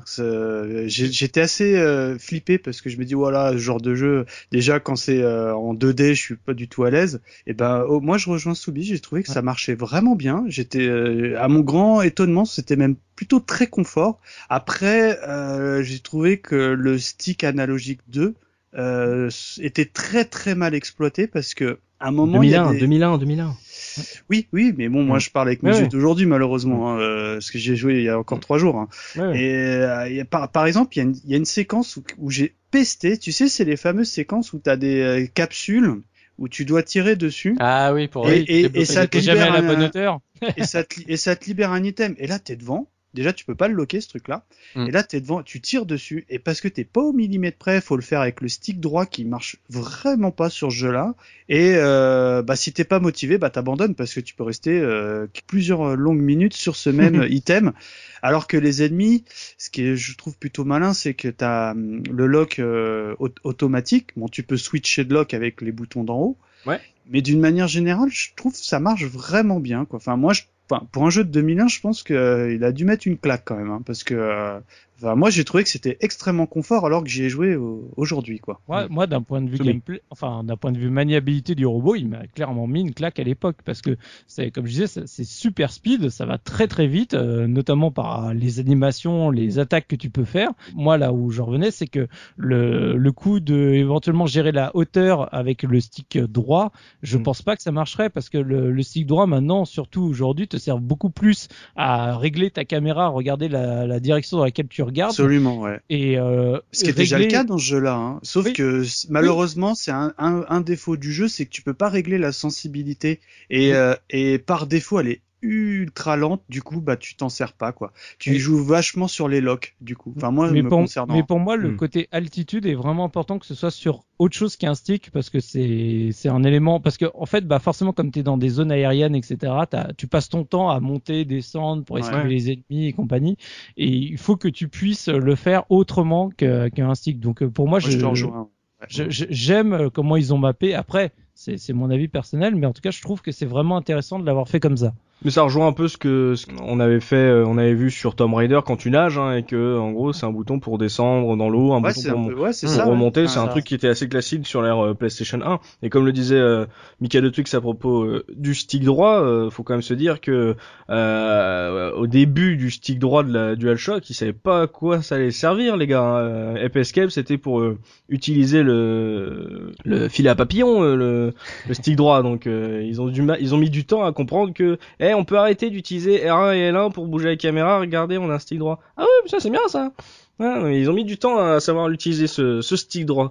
Donc euh, looping, toi, ça t'a pas, t'as pas trouvé ça très intuitif euh, T'as mis du temps, mais euh, Non, non, ça va. Non, non, c'est juste que voilà, quand, quand t'es habitué à, à des gameplays euh, actuels, bon, au départ, il y a une petite adaptation. Après, non, c'est, c'est, je trouve ça vachement bien. Pas- C'est clair que par rapport à, euh, à des jeux de méca comme on avait l'habitude, où, où les robots, tu sais, c'était les gros robots au sol, tu vois, qui, qui se déplacent. euh, ouais, voilà, tu vois. gauche, Là, droite, gauche, droite, Là, un arrière. truc Mm. super fluide. Alors peut-être même trop rapide des fois parce que comme on le dit, bah souvent tu joues avec le lock et tu tu vas euh, tu vas d'ennemi en ennemi et des fois ça- la caméra elle a du mal à suivre. La, mise la mise en euh, ouais, la mise en place de la caméra elle est un peu euh, elle est pas bonne en fait parce que des fois tu vas te retourner et il faut que tu t'arrêtes pour que la caméra elle, elle se remette derrière toi. T'attends la vois. caméra en fait? Ouais. Et ça c'est alors ça c'est c'est vrai que c'est assez pénible et sur les deux jeux hein, d'ailleurs. Hein. Des fois en fait tu frappes, tu frappes, tu sais que t'es en train de détruire mais tu sais pas trop ce que tu fais quoi. Ouais.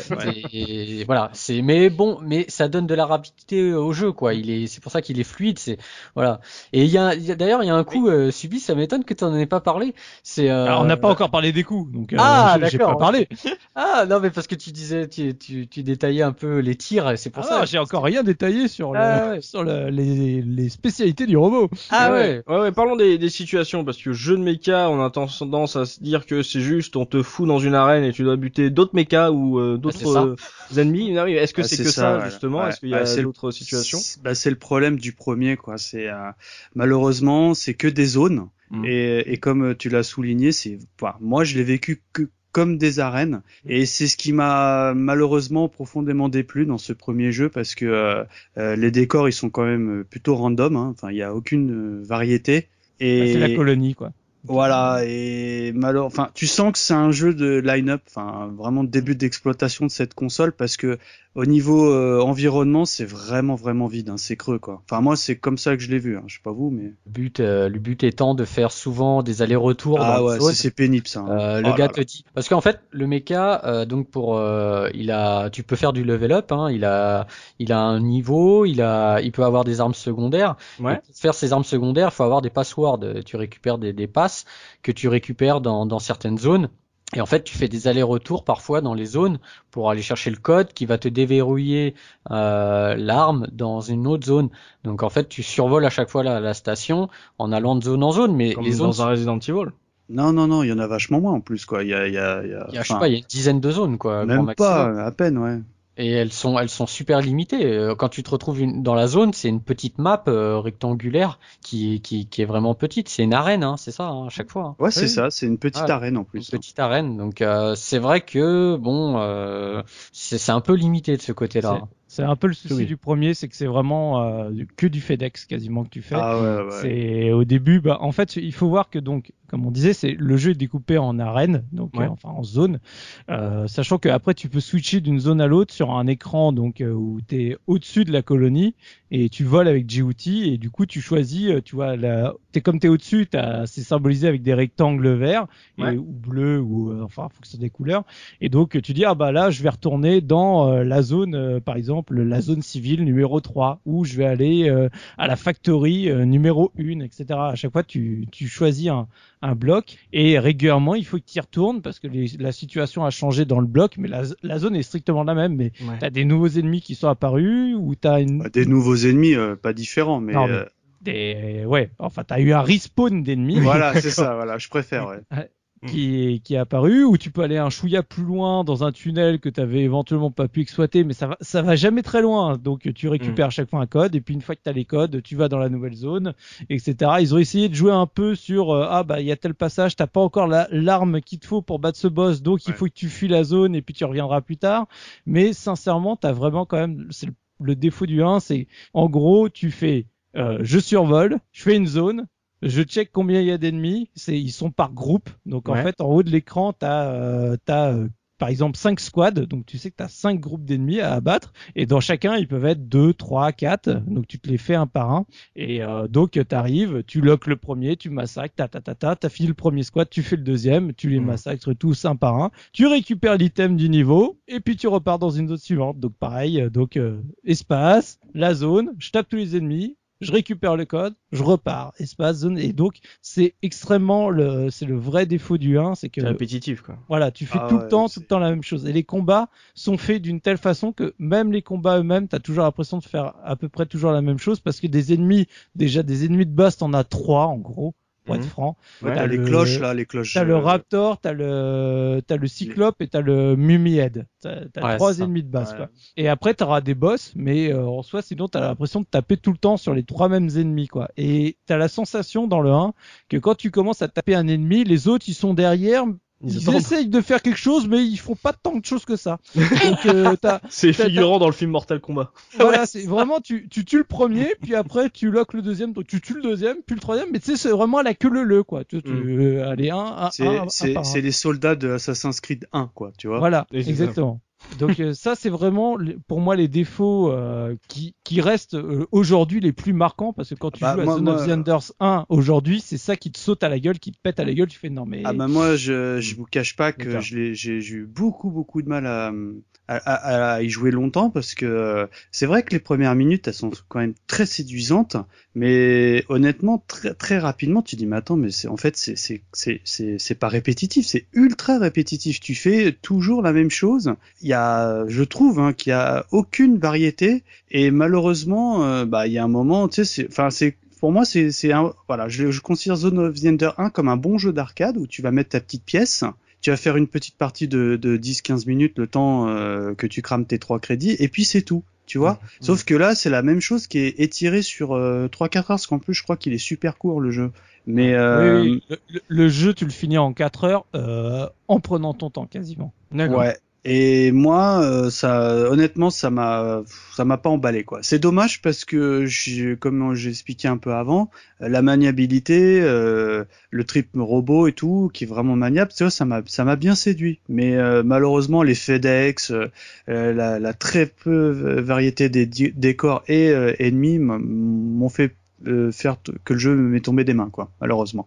Mais euh, looping, si en termes de situation c'est pas varié, est-ce que justement dans le côté euh, gunfight, enfin combat contre les, les ennemis, est-ce que ça, t'as dit qu'on pouvait débloquer euh, des armes supplémentaires, est-ce que Ouais. ça veut dire que en termes de combat ça peut évoluer, on peut vraiment trouver, euh, à- enfin chercher à avoir du skill ou euh, ça, ça vole pas bien haut non plus? Non, non, si, ça va. Ton mecha, euh, il évolue quand même, euh, comme je te disais, donc il a du level up et, euh, et euh, il devient, il devient quand même plus puissant. T'as quand même euh, pas mal d'armes secondaires que, que tu débloques euh, dans le jeu qui te permettent. De toute façon, les armes secondaires, il y en a certaines qui sont, euh, qui sont obligatoires pour pouvoir continuer dans le jeu.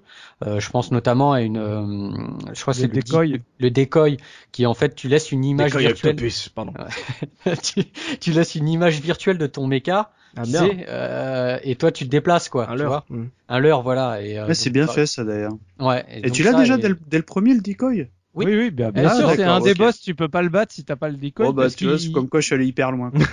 parce qu'il il te, il te verrouille automatiquement et tu peux pas esquiver le truc. Donc il faut qu'il verrouille ah le c'est euh, l'espèce de boss énorme là non qui est, euh, qui est Ouais, en tour C'est là, un orbital quoi. frame, quoi. D'accord. Mais en fait, le, le, le, moi, je, moi, je trouve que bon, c'est vrai que les ennemis, euh, à part les, les trois petits ennemis, mais après, voilà, il y a, il y a les affrontements contre Viola, il y a, bah, quand tu rencontres Anubis, et, et ça, il y a un truc qui est, qui est génial, c'est que, bon, on peut, on peut le dire parce qu'on s'en fout du spoil sur un jeu euh, de ces dates-là, mais le, le, le boss de fin, tu peux pas le battre. D'accord. Et voilà, tu, Anubis c'est trop puissant pour toi. tu, tu- le boss de Ah, fin, ah. tu lui tapes dessus, il perd pas d'énergie, t'es obligé de fuir. C'est, énorme comme fin pour un jeu, je trouve. Ouais c'est fort. ouais. C'est, fort, quoi. Tu, Surtout tu- que surtout qu'avant de le, avant de capter, euh, t'es t'enchaînes à mort. Quoi. Bah, tu- ouais, qu'est-ce qui se passe, euh, Marco Excuse-moi. Bah, on avait vécu ça sur euh, Shenmue, rappelle-toi, avec euh, notre Gollum là, euh, dans la Oui. salle d'arcade où euh, tu te fais des, tu te fais laminer et tu dis mais comment je vais faire? En fait, tu comprends que l'histoire avance. Mm. Là, t'es à la fin du jeu. Oui. C'est la dernière séquence du 1. C'est énorme. T'as Anubis qui arrive, t'es en transe parce qu'Anubis, il a quand même méga trop la classe, quoi. C'est Ah ouais,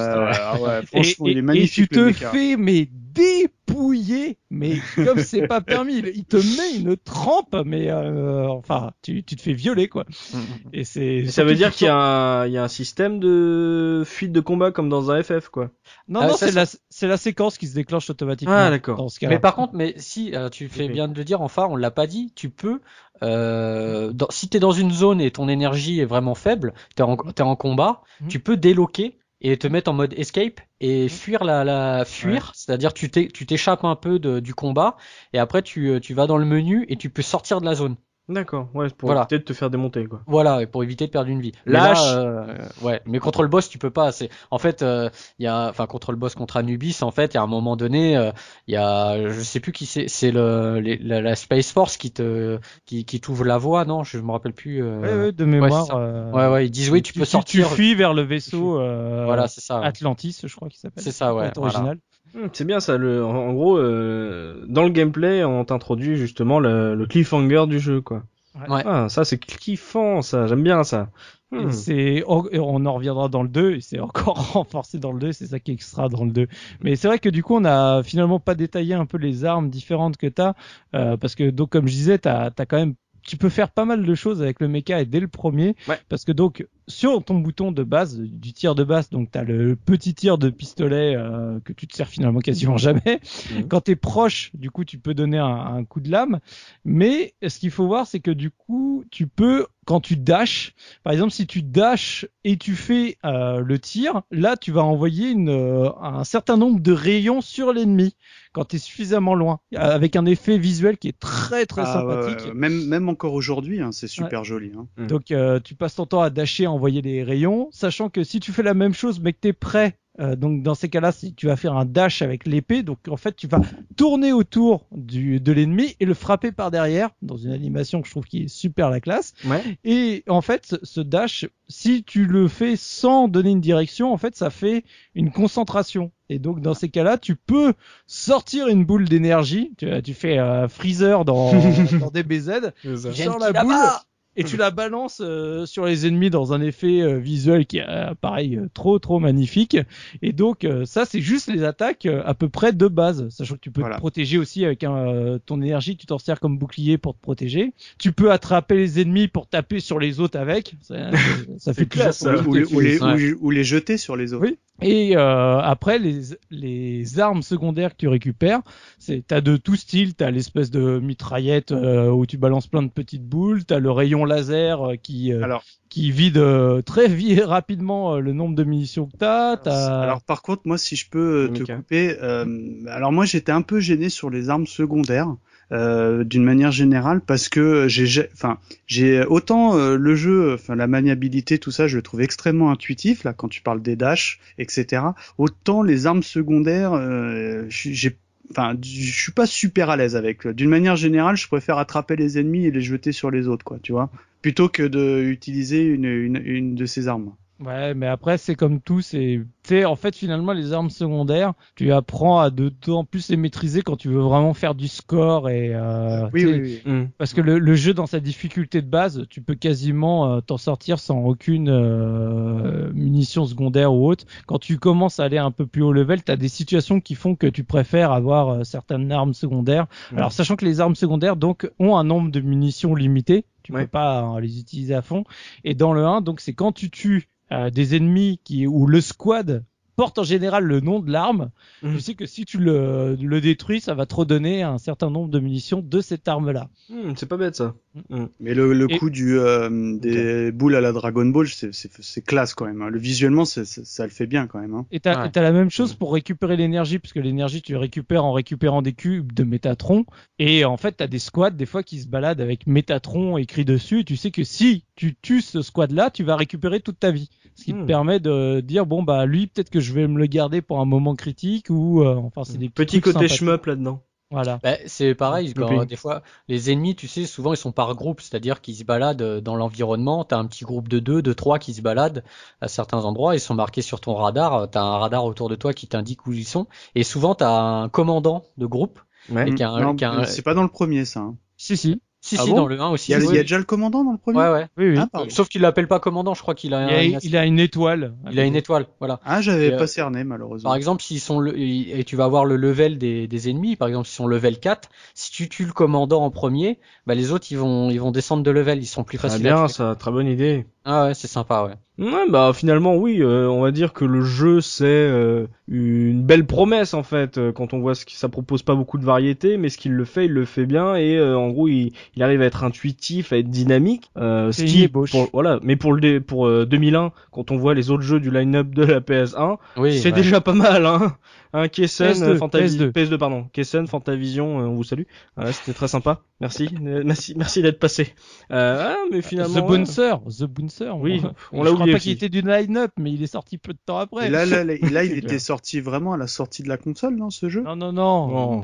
Dans les vraiment dans les premiers mois de mémoire. Ah, euh, il devait, il devait quand même hyper euh, avoir une grosse hype autour du jeu quand même, parce qu'il est, il est pas, il est pas honteux quand même le jeu, hein, non? Alors, on n'est pas, enfin, en France, on n'est pas amateur de méca, donc euh, forcément c'est un peu compliqué. Et c'est pour ça qu'ils ont mis la démo de MGS2 dedans, c'est que fallait. Ah, C'était euh, malin au niveau marketing. Ah bah Konami, hein. L'ancien Konami, c'était pas mal ça. Ouais, ouais. Euh, donc euh, ouais, bon, hein, une ébauche comme dit euh, Soubi euh, en, en technique justement pour un, un des premiers jeux de la PS2. Est-ce qu'on a parlé de- d'effets visuels intéressants J'ai cru aussi voir qu'il y avait euh, des décors, enfin des éléments de décor que- qui pétaient quand pendant les bastons. Est-ce que c'était impressionnant quand on se base justement sur un jeu de, de 2001, un jeu un de un jeu de première génération PS2 looping? Oui, si on se remet en termes d'époque, mais maintenant, euh, il paraît quand même limité. Ouais, ça a vieilli quand même, faut être honnête. Euh, voilà, on l'a dit, les environnements sont quand même bien vides. Il y a pas du grand chose. Vectrex. non, peut-être pas quand même, mais. Je, je vais t'insulter là. Non, non, mais il y y a rien de- d'époustouflant Mais- euh, mais- à l'heure actuelle. Mais Alors par En contre, deux- ce que j'ai trouvé bien, moi, c'est que tu parles de décors euh, destructibles. Justement, c'est un, un, un des entre guillemets pseudo succès d'époque. C'est que euh, il y a des phases, tu sais, où tu dois euh, sauver des civils. Mhm. Et euh, dois faut les faire, protéger. ouais, de les proté- et il faut faire hyper gaffe justement à pas détruire ces, ces, Ouais. ces bâtiments oh, tiens, parce que gros rayon Pff, Oh merde, ouais, pardon, désolé. euh, ouais, parce que c'est clair qu'il y a plus d'ennemis, mais il y a, il y a, il y a plus de civils non plus, non quoi. plus. T'as- Parce que moi, à un moment, il y a une mission que j'ai lamentable, lamentablement euh, loupée parce que euh, bah euh, ok, c'est super, j'ai, euh, j'ai, j'ai, il y a plus d'ennemis, mais euh, à Ada, donc l'ordinateur de bord, on dit ouais, mais par contre, vous avez fait plus de dégâts civils que les ennemis. Tu vois Et là, tu te dis, ah mince, c'est ballot, quoi. Et, et justement, t'as le scénario qui rebondit un petit peu par rapport à ça. Je trouve ça marrant, quoi. Ouais, des petites réactions. Euh, Ouais, ouais, ouais. Des messages Ah comme bah ça. tu peux avoir euh, tu peux avoir une mauvaise fin hein. si tu tues trop d'alliés. Ah ouais, mais je Euh, pense la- que la- j'aurais eu la La mauvaise. Baran fin, qui te recrute, il fait bon gars, bien. c'est bien, mon gars. Ah bon, c'est ça. Euh, On sait pas qui t'aime, on te recrute. Et Soubi, toi, par rapport à, à Deus Ex ou euh, Gran Turismo, euh, quand tu as lancé ce jeu, euh, pour toi, t'as dit, j'ai l'air, j'ai cru comprendre que les effets tu les trouvais hyper classe. C'est le cas euh, du jeu en général euh, par rapport à l'époque où tu l'as fait? Ah, moi, à l'époque, euh, donc euh, au tout début de, de la PS2, je l'ai trouvé absolument sublime. Mm. Euh, le, le- comme j'ai déjà dit, le mecha GOT, je trouve qu'il a trop la classe. À un détail près, je pense qu'il aurait pu être parfait, mais il y a un détail malheureusement qui, moi, euh, avec mon esprit des fois pervers, fait que ça, ça, ça Ah, il a me un choque. chibre.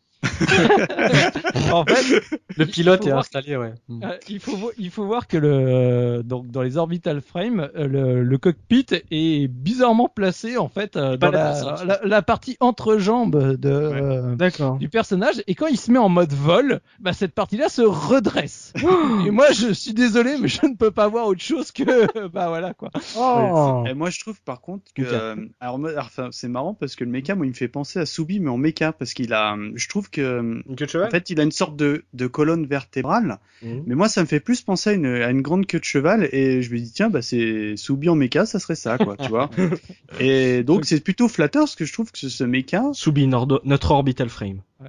ouais, bon, je sais pas comment on doit le prendre, mais, mais euh, je trouve qu'il a une grande, grande classe. D'une manière générale, les, les hors ennemis euh, random, j'ai j'ai envie de dire, euh, le design, design. des, ah, le cara design des, des, des mechas, il est, pff, moi, je suis hyper fan. Hein. Franchement, j'ai, je tombe amoureux dessus. Quoi. voilà donc euh, moi j'adore le design que ce soit euh, du coup euh, NES que ce soit Anubis que ce soit GOT je, je les trouve tous Alors- euh, alors.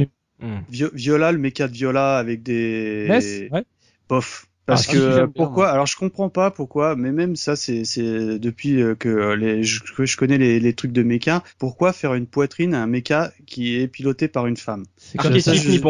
Je, je sais pas. Je alors dans les vieux dessins animés, il y avait une explication parce que t'avais les missiles qui partaient par là. mais là mais là je vois pas quoi. Tu vois, je à part le côté clicheton, euh, imagine c'est le petit Léo qui aurait récupéré ce mecha, tu vois, ça aurait fait euh, Ah, pour- pour- pourquoi mettre le cockpit au milieu de Oui. c'est pareil hein moi, ah, je sais pas, ça j'ai pas relevé, moi ça m'a pas interpellé quoi. t'as pas non c'est pas aussi que t'es pas Ah si, c'est le mecha qui est relevé, mais bon, c'est autre chose. Ouais, Et donc, ouais. euh, voilà, je, je termine ce que je voulais dire par rapport à la partie technique. Donc, je- les mechas, je les trouve superbes. Il y a plein de petits détails. Euh, bah, non seulement toutes les attaques spéciales, machin, la boule, tout ça, ça, ça c'est surpuissant. T'as vraiment ce sentiment de puissance qui est extraordinaire dans le jeu. Mais t'as plein de petits détails qui, moi, m'avaient fait jubiler, comme, bah, tu sais, c'est ce que j'appelle l'effet tronc. Donc, en fait, euh, dans le, le, le robot, donc quand il est euh, en, en normal, t'as de la lumière qui passe, donc, euh, Ah en- oui. Sous forme de traits bleus Oui. tout au long de, du, du mecha. Et sachant qu'en fonction de la barre de vie qui te reste, euh, elles deviennent orange puis rouge, Mhm. même dans les cinématiques. C'est euh, puisque le- certaines cinématiques sont faites avec le moteur du jeu. Donc du coup, c'est c'est des éléments que je trouve assez rigolos parce que c'est vraiment, tu vois, t'as la, la, ces effets de lumière tout au long du robot que je trouve super classe. Et moi, ce qui m'avait fait mais jubiler à l'époque, Ouais. c'est quand tu te poses au sol et que tu avances, tu laisses des rainures dans le sol, euh, tu sais, Ah, ouais. euh, avec un effet, euh, tu sais, comme si euh, justement tu étais en train de frotter le métal, tu sais, ça Mm. fait plein de petites particules de feu et T'as le tout, bruit avec. avec Ouais. le bruit et tout. Et moi, je trouve que c'est mais c'était méga la classe quoi tu sais j'adorais faire des euh, des slaloms au sol et tout entendre le son voir les effets de particules ou autre enfin je trouvais que le jeu là-dessus il a envoyé vraiment du bois quoi Mm. et il y avait plein de petits éléments qui étaient sympas comme par exemple euh, autour de toi quand tu étais en phase euh, hors combat euh, t'avais des, des, enfin on va dire des cercles autour de, de GOT qui t'indiquaient en fait la direction des ennemis. Euh, même Hmm. si tu les voyais pas, euh, par exemple, et que t'avais pas envie d'appuyer sur la carte, tu savais que sur ton halo, t'avais une zone qui était indiquée sur la gauche, donc tu savais que le, il y avait un des squads qui était sur la sur la gauche.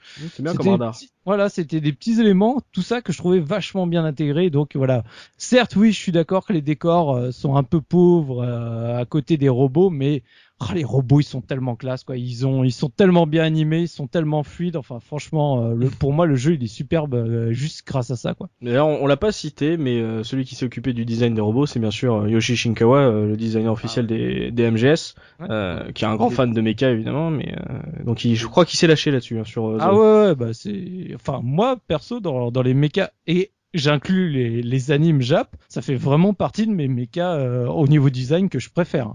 Alors con- concernant la, la technique, euh, moi je voudrais pas qu'on parle un peu de la musique euh, Ouais. dans Zoé 1. Et alors La là, musique Jap, hein.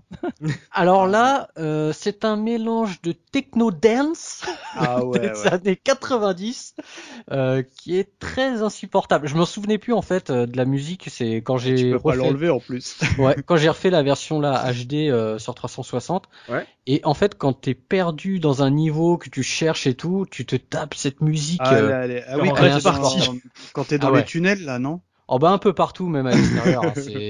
C'est insupportable. Elle, est- elle est- elle est imbuvable, la mienne. C'est Ah, vraiment le truc qui m'a le plus euh, saoulé dans le jeu, c'est la musique. C'est dommage parce que l'ambiance sonore, hors, hors musique, elle est bonne. En plus, t'as plein de petits sons qui sont pas sans rappeler euh, les, les MGS, notamment, tu sais, quand tu vas dans le menu pause, tu sais, quand tu vas, Ouais, euh, ouais, quand tu vas sons. sauvegarder, les sons d'ici sont tellement marqués MGS que bah ça rajoute un, un petit truc et d'un coup t'as la vieille techno de forain, tu vois. Enfin, oh là là. C'est Alors, Alors, sur euh, Soubi, je peux pas te laisser défendre ce dossier, c'est il est Alors indéfendable. si, au, au niveau Oui. musical, moi je défends surtout bah, tout ce qui est euh, l'opening, Voilà. la musique de l'écran titre et le ending, parce que je Ouais. les trouve. euh, Moi, tu sais, c'est des jeux et comme je les, je sais plus si j'ai déjà dit à la case rétro, mais pour moi, euh, pendant des années, des années, c'était impossible qu'un un bon jeu n'ait pas une bonne cinématique de présentation. C'est quand je lançais un jeu, fallait que j'attendais de voir la, vidéo de présentation avant de, euh, avant de rentrer dedans. Et c'est là où j'ai eu tous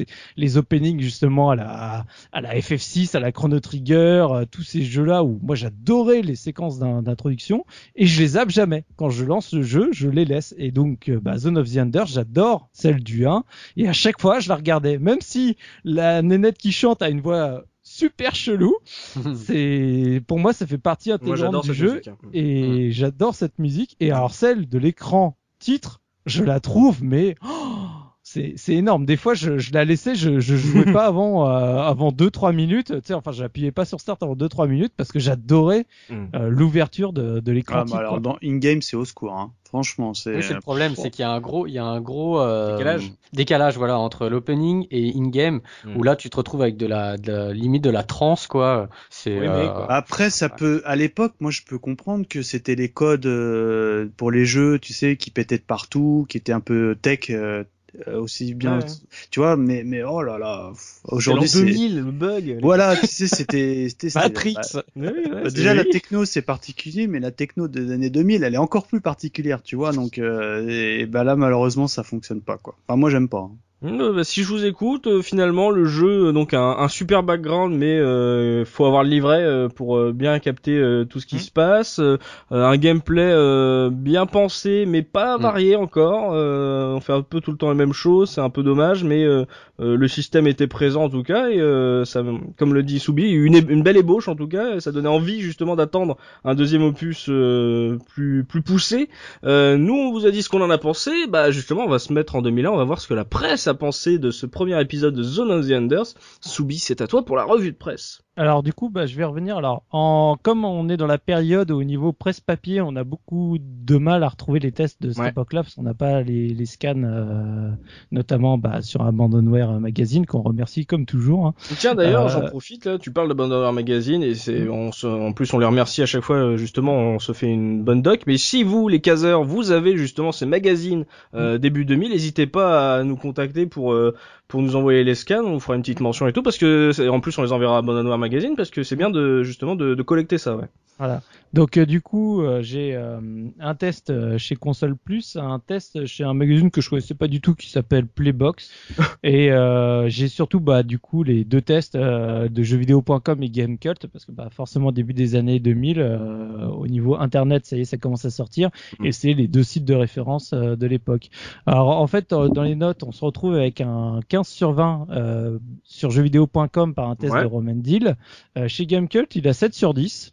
Euh, et, et presque surprenant sincèrement parce que euh, faut pas se leurrer hein, le jeu il a quand même des gros défauts comme on, comme on l'a dit. Donc euh, j'étais presque étonné de revoir une note de 7 sur 10 euh, sur euh, sur Gamecult. Chez Console Plus il a 88% d'intérêt et euh, chez Playbox il à 91% d'intérêt. Ça donc euh, ouais ça va les notes sont sont correctes Il- le jeu euh, voilà euh, le jeu a été apprécié le jeu euh, ça n'empêche pas que les, les points négatifs sont, sont soulignés Mhm. mais il se fait pas démonter comme je me serais attendu finalement Ouais. euh, à le voir surtout pour un jeu vraiment hyper typé Jap. Mhm. et c'est assez marrant parce que bah du coup quand tu prends le, le test de jeu chez jeuxvideo.com et le premier paragraphe euh, du test il n'est pas nécessaire d'être un otaku de la première heure ou de confectionner des figurines de mecha pour devenir un fervent défenseur de Zoé. C'est une évidence. Même si une certaine ouverture d'esprit à la culture japonaise et les mangas et un goût prononcé pour l'action sont conseillés pour apprécier pleinement ce titre quelques minutes de jeu suffisent pour ne plus pouvoir se séparer de la DualShock aussi impressionnant à voir qu'à jouer, Zoé devient une merveille de gameplay une fois la manette en main. Donc voilà, c'est. euh, Je trouve que comme premier paragraphe pour euh, pour te mettre dedans, c'est c'est assez Oui. rigolo. Mm. Après, bon, en gros, dans le test de jeuxvideo.com, ils reviennent sur tous les points qu'on a un peu abordés, donc je vais, je vais, je vais pas rentrer dans le détail. De toute façon, j'y reviendrai un peu plus dans le test de Gamecult qui est plus complet de ce côté-là. Mais en, en conclusion de, de la part de Romandil, euh, Zoé est sans doute un titre majeur de la ludéothèque PS2. En même temps, ça Oui. de commencer. ça, avait- ça, avait- je sais plus, du, chez nous, la PS2 elle est sortie en quoi? C'est novembre 2000. Mhm, je crois. Et lui, et lui, il a dû sortir en quoi? En mars, euh, mars 2001 ou un truc d'un genre. Donc euh, ouais, c'est Oui. ça laisse encore, euh, ça, ça laisse de la marge.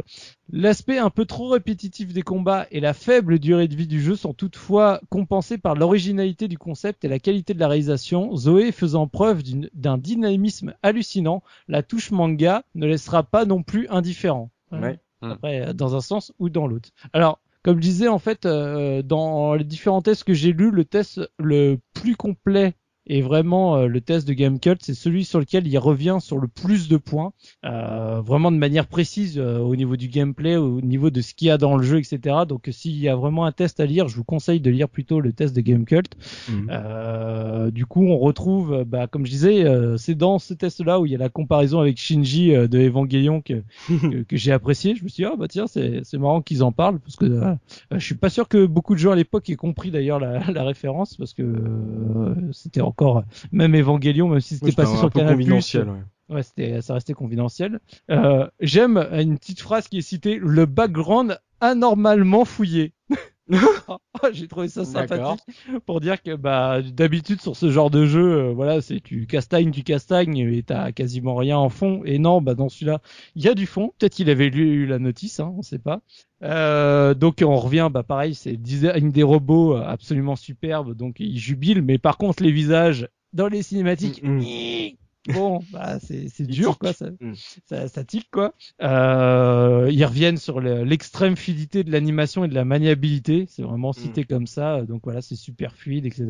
Alors il y a un point qu'on n'a pas forcément parlé qu'ils abordent, c'est la progression des, des levels qui est pas très visible. Pour être franc, quand tu joues au jeu, Ouais. quand t'es level 1, 2, 3, 4, 5, tu montes, sincèrement, c'est pas évident de voir la différence. Ah ouais. euh, bah, parce qu'en fait, c'est tout bête, mais quand toi tu level, les ennemis que t'affrontes level aussi, c'est Ah oui, toujours oui. les mêmes que t'affrontes, ce qui Mm. fait qu'au final, oui, tu tapes plus fort, mais tu tapes plus fort sur des ennemis qui sont plus forts, donc euh, Mais oui, je vois très bien, oui, ça sert à rien. voilà, donc euh, finalement, enfin moi c'était un point à l'époque euh, qui me, enfin je m'étais dit ouais euh, level up, mais sincèrement j'ai l'impression de jouer quand même toujours de la même façon quoi. Donc ça et donc c'est souligné dans le test de Gamecult. Euh, il parle du fait qu'il y ait que trois ennemis de base parce que bah bizarrement c'est pas cité dans les autres tests alors que quand même c'est euh, Mais c'est important. c'est important, c'est un défaut qui est euh, qui, qui, est là quoi. Et donc ils reviennent bah, sur le côté complètement spectaculaire des effets spéciaux et le côté des arènes qui disent bah, justement minuscules et qu'on a l'impression qu'elles sont toujours similaires. Donc euh, voilà, c'est comme je disais, c'est des trucs qu'on a dit. Donc on se retrouve avec une note de 7 avec la conclusion Zone of the Enders a beau être un jeu d'action, l'influence du créateur de Metal Gear Solid 2 est palpable. Le pauvre, tu vois, même dans la conclusion, il n'a pas le droit d'exister à lui tout seul. Euh, doté d'une maniabilité irréprochable qui permet un nombre incroyable d'actions, Zone of the Enders est un jeu prenant, spectaculaire et malgré tout subtil. Difficile d'accès en japonais, Zone of the Enders prend toute sa dimension dans cette version française. L'intrigue est très travaillée et la progression dans le jeu est, est moins ardue. Parce que forcément, tu comprends mieux les Oui, ennemis. c'est sûr. Euh, seules les textures assez ternes et les niveaux trop étroits gâchent un peu le plaisir. Alors c'est vrai que je, je viens, je viens d'avoir le flash, euh, du coup j'ai pas parlé de mon argument market euh, pour Zone of the Enders, mais en même temps on l'a tellement abordé. Euh, moi ce qui m'a tué bah, dans l'argument market de Zone of the Enders, c'est que bah en fait euh, c'est Metal Gear Solid 2 l'argument market.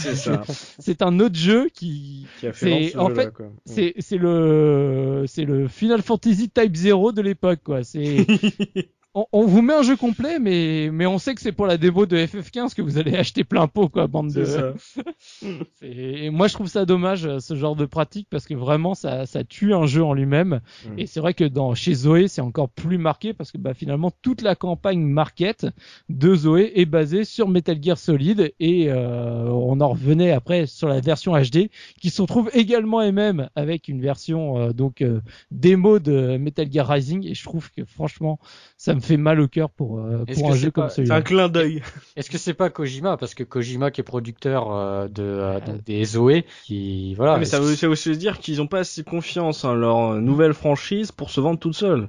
Ouais, dommage. Après, faut voilà, faut le vendre à ces à ces teubés d'Européens qui comprennent rien à notre culture. Tiens, on va leur mettre du Metal Gear. Allez, mangez, mangez. Mm, mm, mm. Et donc euh, voilà, bah, je, je voulais terminer sur le test de console plus avec les deux avis qui sont euh, décrits dedans. Donc euh, Zano euh, dans un premier qui met avis donc euh, oui mais trois petits points parce que chaque test de console plus avait son petit encadré au-dessus. Personnellement, je trouve que Zoé en jette un max. Les robots sont superbes, les décors un peu sombres immenses et les différents effets visuels valent le détour.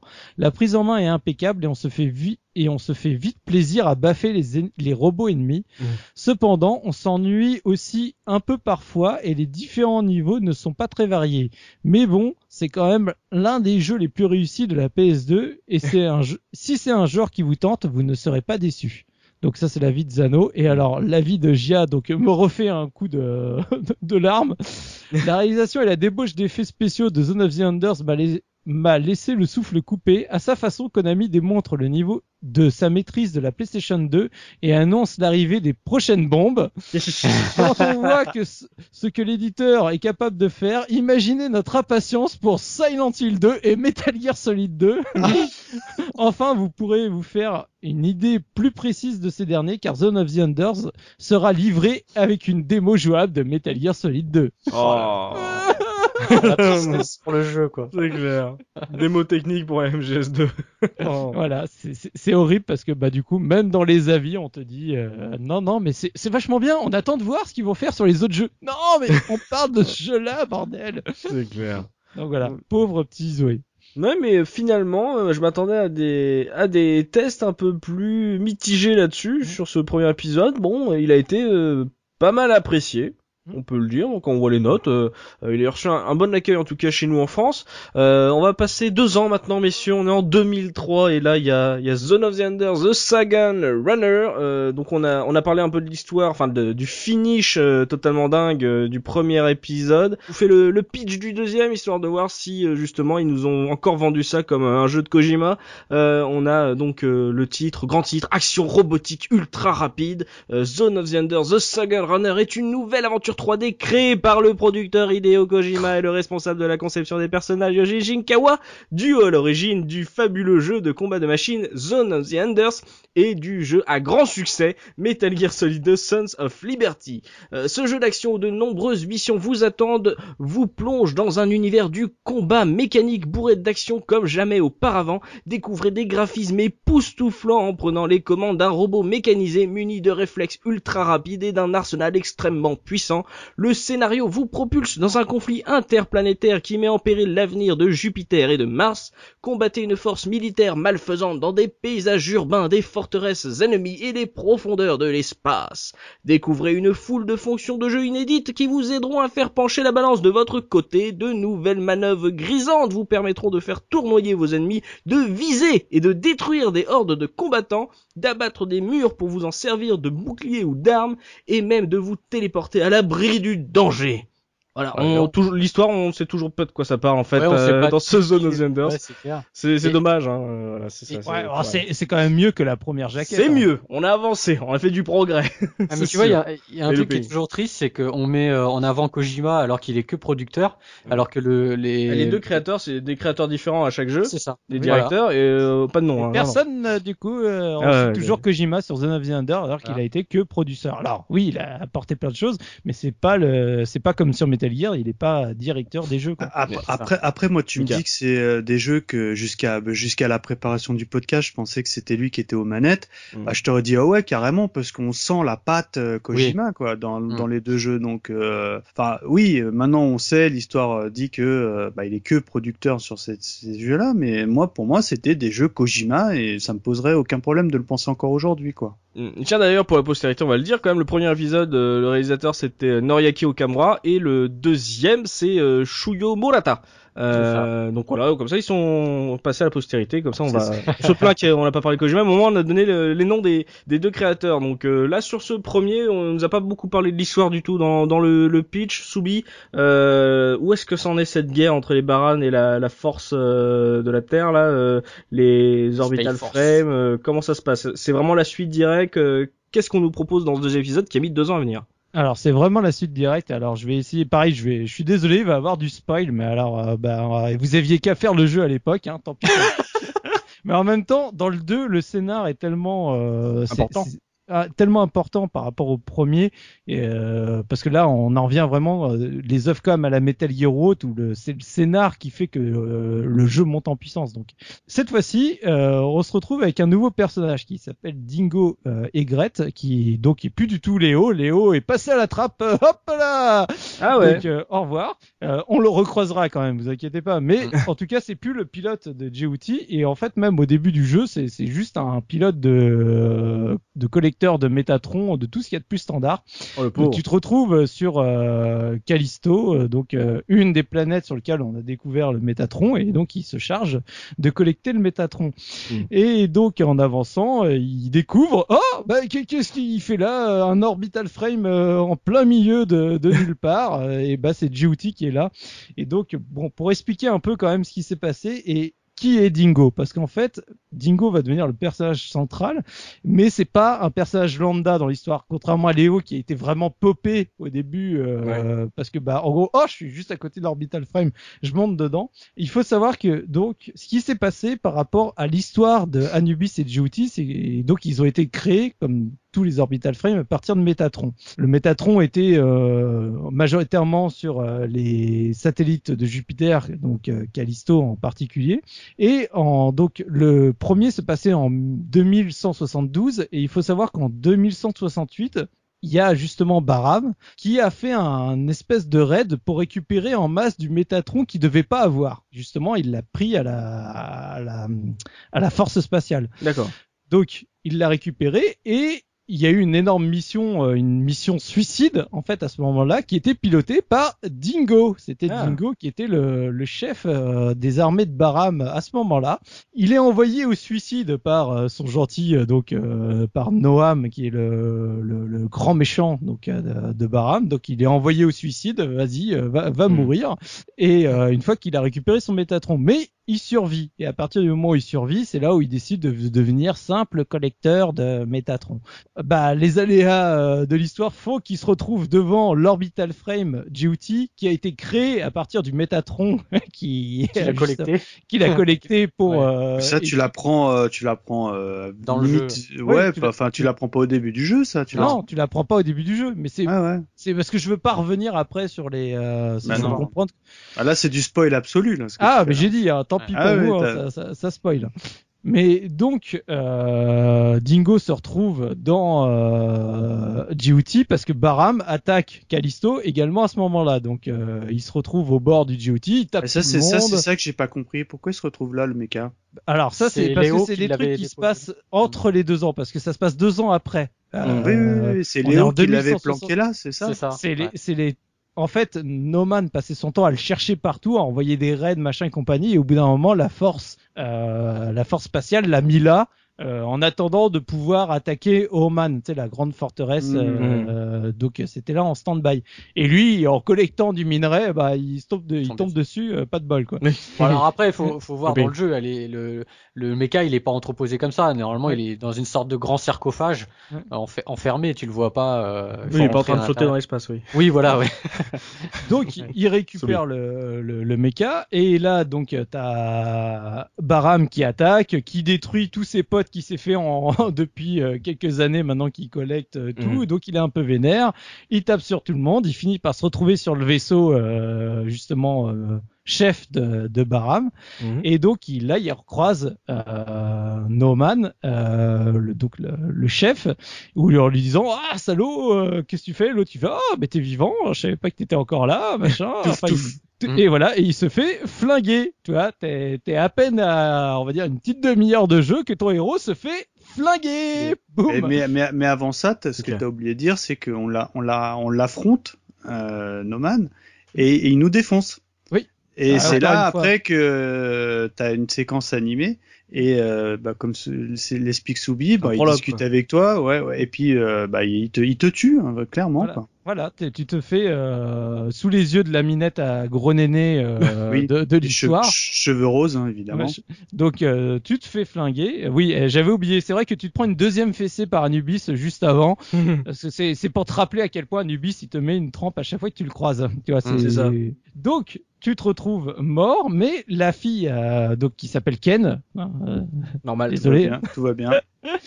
donc euh, te récupère et en fait euh, greffe parce que tu t'es pris des balles dans le poumon et le cœur et donc te greffe le, un système de survie mais directement relié à GOT. Donc, tu ne D'accord. peux plus sortir de GOT. T'es, t'es greffé à et t'es nourri directement au Métatron, quoi. T'es, c'est, t'as, t'as fusionné avec la machine et il a pas eu le choix, quoi. Hmm. Donc, euh, si tu veux, il a un, un peu les boules parce que c'est le gars qui se retrouve en situation euh, à la con parce qu'il va se retrouver à essayer d'aider euh, la, enfin les, les forces spatiales parce Qui qu'il veut empêcher Oman, mais en même temps c'est un ancien de Baram parce Mm. que c'est un gars de Mars et qui milite pour l'indépendance euh, de Mars. Donc lui il est il a le cul entre toutes les chaises qui existent quoi. Ouais.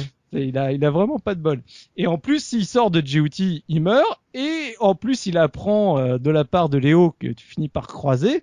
Parce qu'à la fin du premier Zone of the Enders, euh, Ada t'annonce clairement que si elle va à Oman, euh, elle y Elle va va pour, exploser. Mm. pour s'autodétruire. Donc là, une Mm. grande nouvelle pour euh, pour le gars. Déjà, il peut pas sortir du vaisseau, mais s'il va à Oman, de toute Il façon, meurt. le vaisseau explose. Donc il est Voilà. dans le En caca. plus, comme on en plus, ils seront euh, masqués parce que euh, Oman, au mal masqué, ohé ohé. Oh la vache Oh, non, non, non. Oh là là Donc voilà, donc euh, on- s'ensuit après toute une histoire et justement avec plein de rebondissements parce que t'as euh, Ken qui te fait bon non mais en fait je suis euh, dans la force de Baran mais en fait je suis une infiltrée de euh, des, des forces spéciales mais les forces spéciales en fait me connaissent pas non plus. Enfin tu sais tu te retrouves avec des gars c'est euh, je suis un espion mais en fait je le suis pas mais en fait je fais un truc par rapport à, à mon père. Enfin tu, tu ça, ça, ça arrête pas de rebondir. Ouais, mais ça marche bien. Tu ça, vois, ça moi, marche je- super bien. Je- euh, autant, euh, comme je disais, je suis absolument pas rentré dans, dans, dans l'histoire du premier. Là, là, c'est bien fait. Et, et tu rentres, bah, tout ce que tu dis, pour moi, c'est vraiment ce que j'avais cerné. Donc, je- et, et sans avoir les notices. Donc, franchement, Oui. ça, ça matche complètement, quoi. Parce que Bah, là, déjà, là le- c'est, ouais. il y a quand même beaucoup plus de blabla et c'est beaucoup plus. Ouais, euh, mais c'est animé, bien donc. fait. Ouais. Parce que déjà, un truc tout bête, mais qu'on n'a pas euh, peut-être encore dit, c'est que euh, déjà, c'est plus des, des simili euh, 3D, animation 3D. Là, c'est du vraiment du manga. Il y a des coupures euh, dessins animés et euh, c'est extrêmement fluide et ça s'intègre, je trouve, euh, vraiment très très bien dans, dans le jeu. Et je voulais juste terminer par rapport d'un point de vue scénaristique, par rapport à la question que tu me posais tout à l'heure sur le côté un peu euh, bad trip euh, au bout d'un moment à la Ah, méta, là, ouais. Ouais. Donc il faut savoir, comme je disais au début, dans le premier, Baram, tu certes, ils font des trucs pas bien, mais c'était difficile quand même de, d'un point de vue objectif, de leur coller une étiquette de méchant. Oui. Dans le 2, là, tu peux cla- clairement la mettre, surtout que là, ça devient, c'est plus que l'extrême bastard, parce qu'au fur et à mesure que tu avances, tu apprends donc que la, l'étoile noire, Oman, est une forteresse euh, super puissante, super armée, et au début, tu es persuadé qu'elle est là pour, euh, en gros, contrôler tous les autres systèmes, mais en fait, tu découvres que Noman, il est vraiment pété du ciboulot rapidement, tu vois qu'il va pas bien dans sa tête parce qu'il suit soi-disant la volonté du Métatron parce que le, le Oh, Métatron aurait une volonté propre et en fait il ne fait que exécuter sa volonté qui est quoi? Bah le Métatron comme on disait son, son- son pouvoir c'est de compresser l'espace-temps. Mm. Donc en fait Aoman, la, la, la forteresse, la citadelle, son but serait pas juste de contrôler, non en fait ce serait de détruire le système solaire en faisant une compression, enfin en gros en faisant un mini trou noir quoi. D'accord. Dans ces cas-là, Simple, Oman, efficace. voilà, Noman, lui, tout ce qu'il veut, c'est amener Anubis là-bas, déclencher le truc pour que tout soit euh, compressé, tout le monde est mort, tout le monde est à la même enseigne parce que bah, ce qu'il veut, c'est tout détruire. C'est le bon tout- gars, quoi. Mm. Voilà, tout. De manière euh, absolue et pas pour prendre le contrôle, non, pour détruire, euh, purement et simplement. Hmm. Moi, je voulais, je voulais revenir sur sur la question en fait de s'il faut, faudrait avoir fait le premier pour pouvoir passer aux deux. Oui. Et, et euh, bah, je pense que oui quand même parce que euh, alors dans la version PS2 t'as euh, euh, t'as dans le menu t'as un petit euh, comme un petit résumé de l'histoire t'as la- t'as une cinématique en fait qui te qui te résume le l'épisode 1 Ah, c'est cool ça. Ouais. ouais. donc il n'y a pas dans la version HD parce que dans la Non, version HD bah non. Les deux sont vendus en même temps, donc. voilà voilà Je donc euh, ce qui se passe dans l'un, je, je vous dis, quoi. voilà. Donc dans la version PS2, voilà, t'as une cinématique supplémentaire qui te permet de. Mais quand même, je trouve ça dommage, euh, rien que pour parce que dans le 2, tu vas retrouver euh, Léo, tu vas recroiser euh, euh, Viola, mais qui en fait qui est morte dans le 1, mais c'est c'est une IA euh, qui qui euh, qui est basée sur euh, sur son Sur modèle en fait. comportement. Ouais, voilà. Donc il y a plein de persos comme la ça. suite il y a, directe. hein. Mm. Ouais. Ah et- oui, oui, oui. et je pense que même si le, le 1 reste euh, un peu euh, un peu en dessous, je pense quand même qu'il faut pour apprécier le 2, faut faut avoir fait le 1 pour pour, pour comprendre en fait qui qui sont ces personnages, qu'est-ce Ah. qu'ils font là, etc. Quoi. Rien, rien que les, séquences toutes bêtes où tu te fais attaquer par euh, donc le, le Vic Viper où c'est Léo qui est au contrôle et Mm. c'est un boss du jeu, il arrive, il fait rends-moi Djibouti. Euh, euh, Voilà, mais voilà. Non, Oui. mais ah, je peux pas te le rendre si je sors du vaisseau, je meurs. c'est une séquence que je trouve énorme parce que tu sais, là pour le coup, Léo est vachement plus sympa que, que dans le 1 parce que oui, dans le 1 c'est un peu une pleureuse, mais Mm. au moins là il a du coup il a deux ans de plus, donc là maintenant il arrive, euh, il doit avoir Bah, 16 la ans. je crois. puberté par-ci par-là, hein. Non, mais tu sais, c'est comme dans Chevalier Zodiac. Quand, Oui. quand t'as 14 ans, t'es encore jeune. Quand t'as 16, c'est comme Mickey, euh, t'es Mm. déjà plus que rodé. T'es C'est c'est un vieux de la vieille. Mm. Donc là, il a 16 ans. Il a déjà sauvé trois fois le monde et, euh, et donc Mm. maintenant il maîtrise.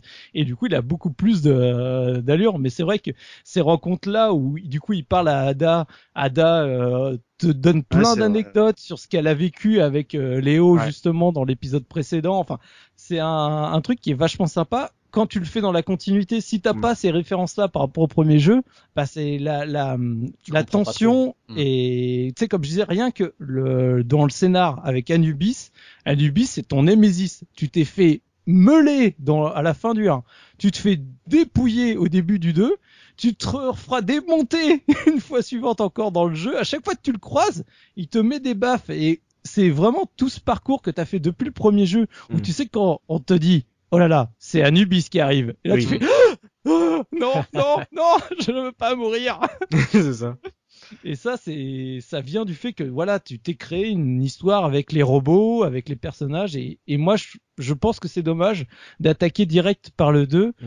ou sinon, faut avoir vu, euh, vraiment, enfin, faut avoir lu euh, la majorité de l'histoire pour être sûr de pas louper des éléments, quoi. Ouais, c'est clair, ouais. vaut, vaut Ah. mieux avoir fait le 1. Hein. Après, c'est pas indispensable non plus parce que si tu cherches vraiment un jeu à gameplay euh, pur, euh, franchement, faut faire tout de suite le second parce que y a tout est, élevé vers le haut, aussi bien dans le gameplay, dans les graphismes, dans l'ambiance, tout.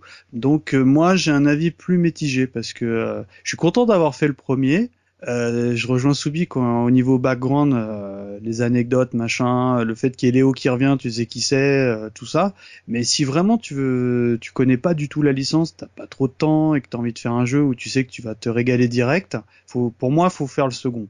Sans passer par le premier. Mais ça reste quand même, euh, si t'aimes bien tout ce qui est background, ça reste quand même intéressant de le faire. Donc on a dit que justement les cinématiques sont plus en, images de synthèse, sont en animé, donc déjà c'est vachement plus classe Ah quand ouais. tu veux t'adapter à un genre, enfin une, un À style. part, de- À part le design de Ken, que je trouve insupportable pour le coup. Le- Bah, le elle, a des gros personnage, che- elle a des gros che- cheveux. c'est vrai en plus. Non, mais ce qui est, moi je trouve ce qui est euh, bien fait, enfin, c'est un peu faible techniquement, mais l'idée est bonne. C'est des fois, tu sais, tu te, tu as des ordres d'interlude in-game où euh, tu passes en vue à la première personne, euh, t'es à l'intérieur de ton mecha, Ouais. comme dans le premier. Et là, quand il y a des échanges qui se font avec euh, Léo, par exemple, bah t'es, tu es affiché sous forme de manga. Ouais, des Et, euh, ouais. Et ouais, en fenêtré. Et je trouve que Ouais. c'est bien fait. Alors par contre, bon, c'est la synchro euh, euh, labiale est pas très bien fait parce que finalement, t'as, c'est c'est c'est c'est pas du dessin animé, c'est du dessin tout court avec euh, des dessins différents qui qui permettent la, la bah le, le- que les lèvres bougent. Et c'est pas très bien fait, mais, mais en revanche, je je salue l'idée parce que euh, ça s'intègre bien euh, dans le jeu. Ça fait dessin, ça fait manga quoi. Ça fait dessin Ouais. animé, Ouais, manga. mais euh, ce qui est bizarre, c'est que ça, il l'utilisait dans MGS1 en dessin, mais les lèvres bougeaient, et dans et dès MGS2, c'était un des personnages en 3D. Dans les, dans le. Bah là, ils le sont collègue. revenus au, au dessin. Mais- mais- Non, non, mais pour ce jeu, franchement, ça le fait bien, au contraire. Ouais, bah, vous m'avez bien vendu en tout cas euh, le côté de l'histoire là, euh, plus d'implication, etc. En plus, c'est des rebondissements, donc euh, ils ont bien, ils ont bien compris ce qui était intéressant justement dans l'histoire du premier. Ils ont développé ça. euh, ouais, franchement, apparemment déjà en termes d'histoire, ça a l'air pas mal. Euh, en termes de gameplay, on est quand même deux ans après. Euh, on a dit que le premier était un peu light sur ce côté-là. Euh, looping, quand t'as fait le 2, est-ce que t'as trouvé qu'il y avait plus de, de variété, plus de contenu? Bah déjà, euh, t'as plus ce système d'aller-retour. Euh, heureusement, t'as plus ce Ah ouais. système de zone à visiter. Mm. Là, on est typiquement dans un jeu, euh, un jeu d'aventure en continuité, quoi. C'est-à-dire que tu, tu vas aller de d'environnement en environnement, tu fais pas d'aller-retour, tu reviens pas faire du FedEx. Il y a aucun FedEx dans le jeu. Enfin, Mhm. il y a, y a des petites, il y a des petites, euh, il y a des petites, comment dire, des petites scènes où tu dois aller récupérer des trucs, des machins, mais mais euh, globalement, tu, tu visites vraiment beaucoup de décors différents. quand tu quand vas tu avoir dois récupérer des, des, des trucs, euh, la zone, elle est euh, infiniment plus grande que dans Elle les est vachement grande, ouais, Ah ouais. donc ça va, ça gêne pas. Tu vois. Ouais, ouais, t'es pas, t'as pas, c'était pas du tout dans la, dans le même délire que dans le 1 où voilà, on te renvoyait dans les mêmes zones. Donc, euh, non, c'est, c'est, c'est vraiment une, une, une belle, une belle évolution, quoi. Mais là, je- là tu parles je des trouve niveaux. presque timide. Hein. Oui, non, oui. mais euh, oui, après, euh, après, voilà, il y a aussi des, euh, je- enfin, il y a, moi, j'ai- il y a des, comment dire, il y a des scènes très marquantes dans le jeu où, par exemple, je pense à la, la scène du train. Euh, où à un moment tu tu voilà t'es t'es dans un tunnel avec un train qui va euh, qui va super vite et toi tu tu fonces dans- euh, pour pour dégommer le train euh, Ouais, moi, des- je vais prendre ma oui. casquette du fanboy là. Je, je, je suis- je suis parti, mais alors, je trouve que justement l'évolution en termes de narra, enfin, de dérouler euh, des missions dans le 2, c'est juste quasi la perfection. C'est extraordinaire euh, tout ce qu'on Moi, je te propose. rejoins. ouais. En fait, euh, donc il faut voir que tu recommences, donc tu es sur Callisto, et en plus tu as un vieux euh, LEV euh, à 2 francs au début. Tu commences le jeu, tu avec un vieux truc qui se traîne, tu vois. Mm. Euh, par rapport à ce que tu as l'habitude de jouer avec Djibouti, Ah ouais. ça fait presque bizarre. T'es là, euh, euh, euh, ça avance à deux à l'heure. Et derrière, quand tu montes dans Djibouti, la première séquence, tu sais que le jeu, ça y est, t'es- t'es passé dans une autre dimension. Parce que t'arrives là où je te disais qu'avant, tu battais les ennemis un par un, machin, ils viennent à tour de rôle et compagnie. Là, t'arrives et la première séquence, donc t'es dans la neige, c'est t'as une vague de plein de petits ennemis qui te foncent dessus. Je sais pas combien il y en a. Il y en a peut-être 200 qui arrivent au fur et à mesure. Ouais. Et alors là, tu les tues un par un parce que comme c'est des tout petits, en plus, tu leur- tu les one shot. Tu Oui. balances tes rayons. Alors le- tu as le multilock qui arrive, donc tu fais des Ça, énormes génial. gerbes ça. C'est c'est super rayons classe, ça. hein. dans tous les sens, et là, là, là, et puis bing, premier boss tout de suite derrière, donc un premier euh, orbital frame que tu connaissais pas, qui est celui de Ken, qui arrive, qui a méga la classe, grosse séquence, Mm. et après, tout le jeu, ça fait que s'enchaîner, ça fait que des séquences mythiques, parce que, à part, vraiment, la séquence du, euh, des trucs où t'as les mines, où tu Ah, dois un peu les esquiver, ça. Oh là ça là. c'est ça c'est au bout de deux On your heures et demie de jeu, t'as un, vrai, Oh là là. t'as un vrai mou à cause de cette mission. Mhm. Mais une fois que cette mission est passée, tu fais que réenchaîner. Là, juste avant, t'as fait la mission du train, comme disait Looping, que je trouvais extraordinaire. Mais alors après, quand t'as récupéré le Vector Cannon, que tu te fais la mission quand t'es en train de, de battre les battle ça. T'as cinq battle cruisers à défoncer et donc il faut que tu, tu les massacres, tu tournes autour, tu balances tout et puis au bout d'un moment on te dit bon bah pour l'achever t'as pas le choix, faut que tu utilises ton vecteur canon donc c'est une des nouvelles armes que t'as. T'arrives, tu te poses parce que tu peux te mettre qu'à pied sur le vecteur canon, tu sors Mhm. les deux énormes canons, tu charges pendant 30 secondes, t'as des trucs qui Final partout. Flash Tu balances un énorme rayon qui détruit le battle cruiser à, à lui tout seul et puis t'enchaînes, tu te fais le deuxième, puis le troisième, puis le quatrième, puis le cinquième et hop t'as un boss derrière, tu enchaînes le boss. Boum, tu continues, tu continues. Juste derrière, tu te fais une mission ou peut-être un ou deux crans derrière où t'as euh, 40 euh, La Horde. la Space Force avec toi, donc euh, LEV qui sont en place avec 350 ennemis qui sont sur le terrain et tu dois tous te les viander un par un et protéger tes potes. Puis après, tu arrives à la séquence donc euh, à, à Oman avec les trucs qui essayent euh, de, de t'écraser de partout. T'as le- la séquence donc avec euh, Anubis en séquence de fin où t'es dans l'espace compressé que t'essayes de le. Enfin, c'est toutes les missions, c'est extraordinaire. D'un moi, point de vue renouvellement Hmm. du gameplay, c'est jouissif au possible. Moi, ce qui m'a beaucoup plu, c'est que bon, moi, je, je suis pas spécialement doué sur ce genre de jeu, mais euh, j'aime bien la difficulté parce que euh, elle est, euh, elle est accessible. C'est-à-dire que tu vas galérer, mais tu vas apprendre de, de tes erreurs. Et euh, là, notamment, j'ai euh, en tête euh, un boss que j'ai galéré à battre, Looping pour en témoigner. C'est quand t'as Viola qui est euh, que tu bats une première fois. Et t'as euh, la nanette là, euh, Ken qui, qui vient avec son mecha et Viola avant de mourir, elle le, elle le pirate le truc. Et j'ai trouvé ça génial parce que il faut que tu tu euh, mettes hors service euh, l'intelligence artificielle ouais. sans tuer la fille. Mm. Et euh, c'est malin parce qu'il faut que tu euh, l'affrontes euh, au fer, donc euh, à l'épée, et que tu pars à un moment précis et que tu l'attrapes et que tu euh, bah tu la pirates à ton tour, tu vois entre guillemets. Et ça, j'ai trouvé que c'était super bien fait. Euh, vraiment, moi, ça m'a ça m'a éno- énormément séduit quoi. Les- Et j'ai beaucoup aimé aussi, aussi, tu sais, les phases, la petite phase où tu dois euh, sauver le mec là, qui devient ton pote là, le bah, le, le geek un peu de base quoi. Ah tu sais. oui. Euh...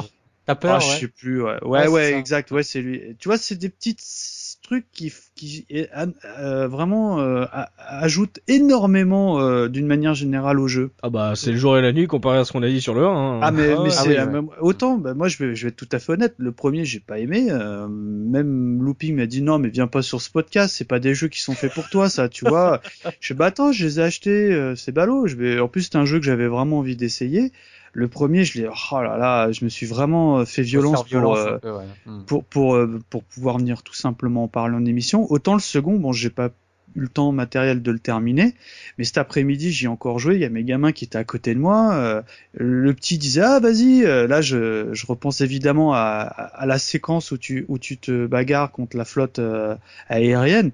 J'ai trouvé ça formidable, quoi. C'est, c'est dantesque, hein. C'est, euh, les petits, en plus, ils étaient à fond parce que, comme dit Soubi, tu dois te poser. T'as une pseudo transformation où ton mecha il devient une, une sorte de canon. Ouais.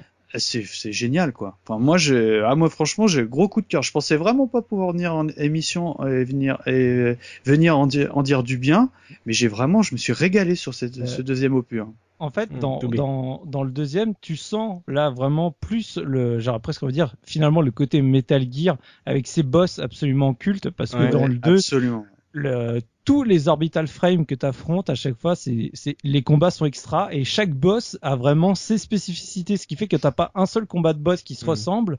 Les situations sont tout le temps changeantes entre justement le quand euh, le personnage se fait pirater, et du coup tu dois pas le tuer et, et enlever le, le système. T'as celui où il faut que tu te protèges à chaque fois qu'elle essaie de te foncer dessus ou que tu l'as fait euh, toucher le mur puis de- derrière toi, faut qu'elle percute le mur pour que tu puisses la frapper. T'as celui qui te plonge dans le noir et qu'après t'es guidé par Ada en direct qui dit attention, va à gauche, va Ah, à droite. énorme. Parce que t'es Mm. dans le noir, tu vois rien. T'as plus Ah, c'est, génial. Bon, il est facile à battre, lui, par contre. C'est Oui, plus mais facile. c'est pas grave. C'est les séquences en elles-mêmes sont Ouais. à chaque fois variées, différentes, et chaque boss n'a plus rien à voir. Le, le boss final euh, de, de la séquence donc de de la flotte, c'est un énorme orbital frame. C'est pas un, un humanoïde comme les comme les autres.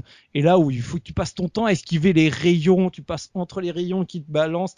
C'est presque, c'est presque une choré que tu fais, machin, hop, pour arriver jusqu'au centre de, de l'ennemi et le taper. Comme je disais, après les, la séquence finale, quand tu fais euh, Anubis, parce que là, tu vas le nouveau euh, l'affronter trois fois à la séquence de fin.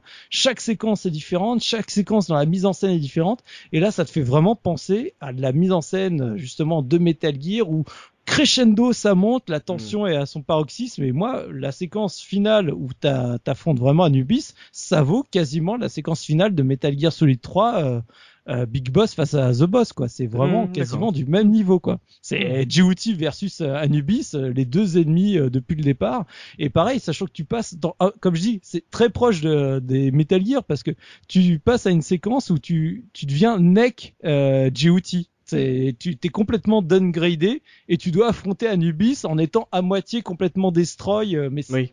pff, c'est c'est énorme c'est énorme Ouais, j'avoue, hein, moi ça m'a ça m'a vraiment euh... ah j'étais vraiment emballé hein, parce que c'est il y a rien à jeter je trouve. Le, le- comme a dit Soubi le seul la, passage que mission, j'ai la, la mission avec les, les, les mines ah antipersonnelles, ouais à c'est c'est pas très enfin moi j'ai pas aimé parce que la nénette en plus elle- en fait elle te elle te dirige parce qu'elle connaît le, le chemin et euh, elle te dit tourne un petit peu à gauche tourne un petit peu à droite là t'es bien avance stop arrête. Oh là là. Et puis elle est longue. Le problème, c'est en plus si tu perds, tu te recognes tout parce que malheureusement, moi, j'ai pas réussi euh, du premier coup parce qu'il y a, hum, si tu te loupes une fois, euh, tu perds direct la moitié de ton énergie si tu as une mine qui explose. Donc, euh, bah, t'es rapidement euh, en difficulté.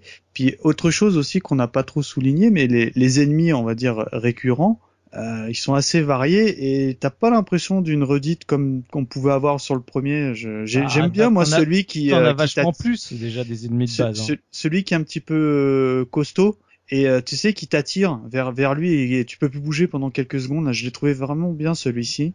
Et puis il y a des phases aussi où, euh, où les ennemis peuvent mourir bêtement sans, sans toi. Tu sais les phases où tu es dans les, euh, les espèces de bâtiments où tu as des euh, sortes de Des trucs qui viennent de compresser. ouais des sortes de de containers qui viennent s'écraser les uns contre les autres. Mhm. Et ben euh, si tu la joues assez malin, bah t'as les ennemis qui remontent et qui se font écraser tout seuls quoi. Tu vois, c'est c'est plein de petites choses comme ça qui font que le jeu est vraiment très très très très prenant quoi. Moi j'ai beaucoup aimé hein. Dans le 1, Moi, on a dit que le système de level up servait pas à grand chose puisque les ennemis montaient euh, de niveau en même temps que nous. C'est toujours le cas dans le 2 où ils ont continué, ça s'est amélioré ou ils l'ont oublié?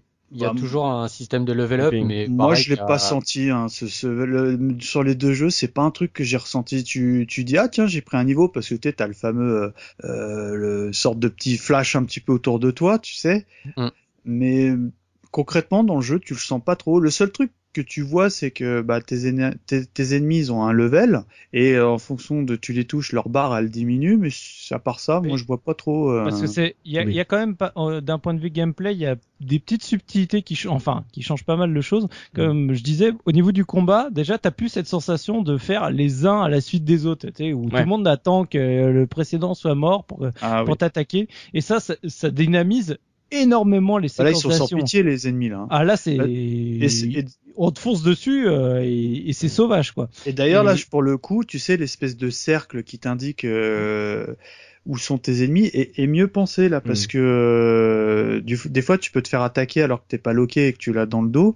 Et là, t'as un warning, tu sais, euh, une sorte de flèche qui est dans ton cercle en bas à gauche, qui te dit attention. Donc, tu vois, c'est, c'est pour le coup, je trouve que ça, ça, ça fonctionne beaucoup mieux que dans le premier, tout ça. Et donc, euh, au niveau des, des trucs qui sont différents, par exemple, dans le premier, t'avais pas de barre de vie des ennemis, parce qu'en fait, ils avaient un espèce de, de triangle autour d'eux, où ça changeait légèrement de couleur au fur et à mesure que tu les achevais. Mais comme tu les, faisais- tu les faisais de toute façon les uns à la suite des autres, Oui. c'était même pas euh, spécialement dérangeant. Alors que là, donc, à chaque fois que tu lock l'ennemi, c'est que quand tu le lock, euh, t'as sa barre de vie, ce qui te permet vraiment de savoir combien il lui, euh, il lui reste de vie. Ça, c'est vachement intéressant.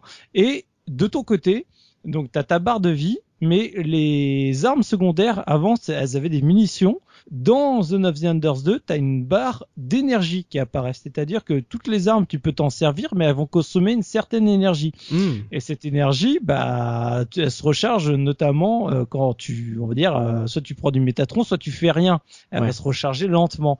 Or, c'est là où ça devient vachement intéressant parce que dans certains combats de boss qui sont particulièrement longs ou hautes, tu peux te retrouver, ah, si tu utilises à fond tes armes secondaires ou autres, bah, un peu en, en manque d'énergie parce que même les, les attaques attaques de base qu'il y avait euh, précédemment, comme la boule d'énergie, etc., fonctionnent sur le même système. Elle te consomme maintenant de l'énergie.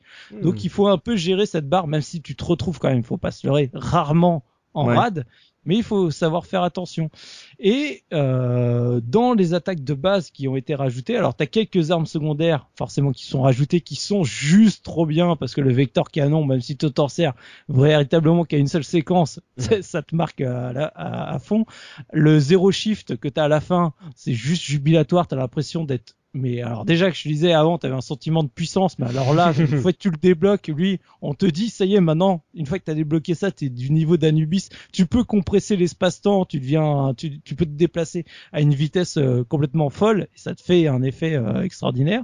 Donc euh, les armes secondaires ajoutées sont très bien, mais au niveau même des attaques de base, donc euh, par exemple, c'est détail tout bête, mais euh, la boule, le- l'espèce de petit Genkinama que tu fais, se, se, se charge plus vite que dans le premier. Ce qui fait qu'il est plus facile à sortir, surtout sur les grosses vagues d'ennemis. Alors ça Ouais. c'est absolument appréciable.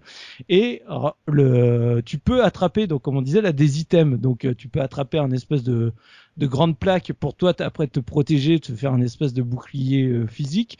Tu peux attraper des barres où là tu deviens un espèce de home runner. Enfin, oh, tch, allez dégage, Hmm. gros coup de batte. Ça c'est assez rigolo. Mais moi, mon attaque absolue du 2 qu'ils ont ajouté que j'adore, c'est au niveau du grab, quand tu l'attrapes, tu peux te mettre à tourner sur toi-même à fond, mais à une vitesse euh, folle, et lâcher l'ennemi sur un autre ennemi ou sur une euh, sur un tas d'ennemis. Et j'adore faire cette attaque. Je, j'arrive, j'attrape, je tourne, je te fais un strike au fin fond du décor. Je, je trouve ça, ça, ça renforce encore le, le côté mais complètement fou de ton robot quoi. Il y a, y a ton- plus ces problèmes de caméra? Si, toujours, Ouais. mais, mais comme tu te sens encore plus puissant, bah c'est pas grave. C'est bon. Par contre, faut pas se leurrer, euh, la console, elle en chie, hein, Ah parce ouais? que alors là, vu tout ce que tu lui demandes d'afficher dans tous les sens et compagnie, là, il y a certaines missions où tu te retrouves avec, euh, comme je disais, un nombre d'ennemis absolument fou à l'écran.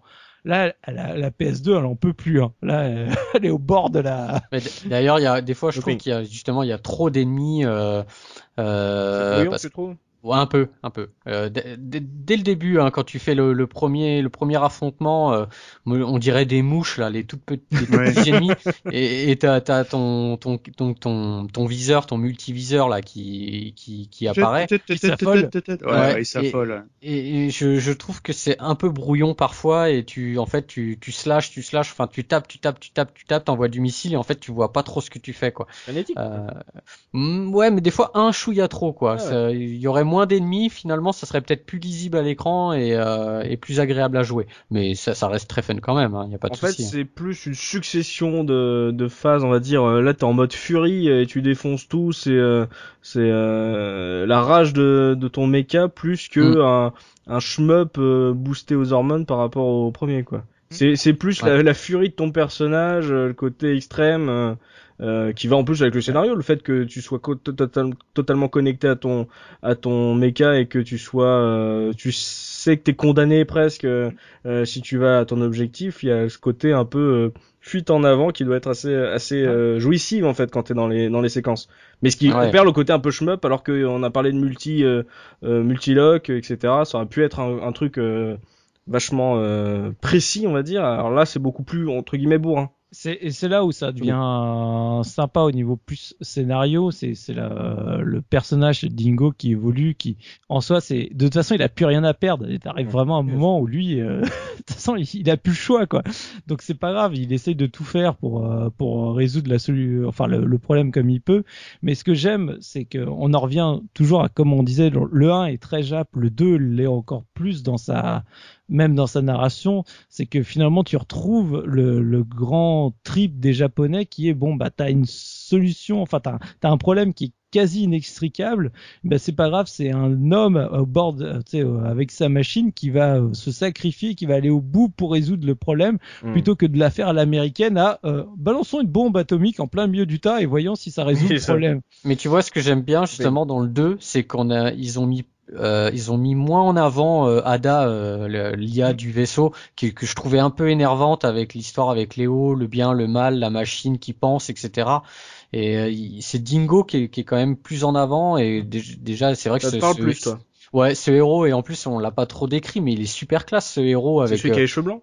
Ouais, les Ouais. cheveux blancs. Mm. Il a, il a un look, euh, on dirait un perso là dans King of Fighters, je sais plus comment il s'appelle, euh, celui qui a les cheveux blancs. euh.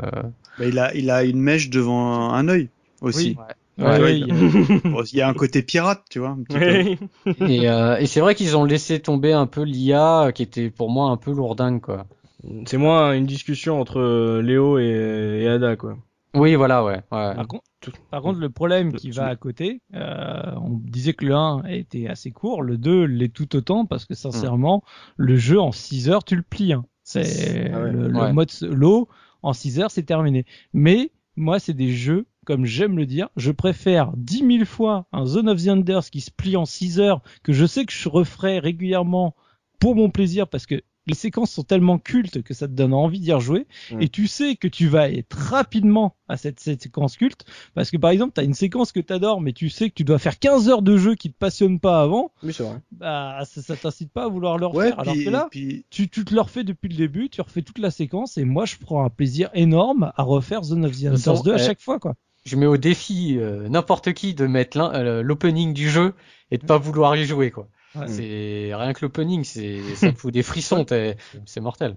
Et puis tu parles Oui, de tiens. 5-6 heures, mais je trouve que c'est pour ce type de jeu, moi je trouve que c'est c'est suffisant, tu vois, c'est pas un jeu où... euh, Enfin, la même chose sur 15-20 heures, tu vois, ça, me- je sais pas, je pense que ça, ça serait moins intense, long, ouais. ça Mm. perdrait un petit peu en rythme, ou, ou, ou, ou tu aurais un début de lassitude.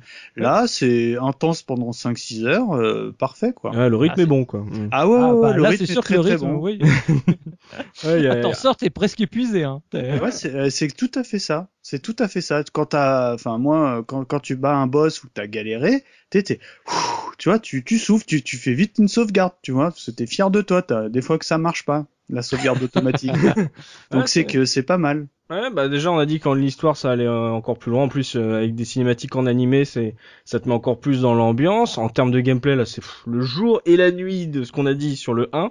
Là c'est varié, c'est énergique. Il y a du dynamisme de partout, c'est ça donne vraiment envie euh, de se le faire rien qu'à vous écouter, euh, messieurs. Euh, en termes de technique, on se dirait qu'en deux ans, bon, ils ont euh, ils ont appris de Metal Gear Solid 2, que ça va ressembler un petit peu. Et curieusement, euh, Looping, euh, quand on lance le jeu, euh, j'ai l'impression qu'il y a des trucs qui ont changé. Qu'on changé, bah c'est plus fin. Après, euh... ah, tu veux Plus dire fin quoi au niveau, au niveau de la, non mais au niveau des, euh, des cinématiques par exemple? Non, non, je parle du, Non, non, du non. gameplay, Il- euh, les, les au modèles niveau 3D. du méca mais je pense qu'il a pas repéré en fait il a pas vu la différence Je vois pas, je vois, même moi, je vois pas de quoi, non. Alors, il faut savoir Oui. qu'il y avait plein de gens à l'époque, quand je leur je disais que c'était fait comme ça, ils me croyaient pas. Et jusqu'à ce que je leur mette les jeux sous le nez. Alors, euh, looping, ce que t'as loupé, c'est que euh, entre le 1 et le 2, tous les Mm. robots et beaucoup d'éléments sont passés en cell shading.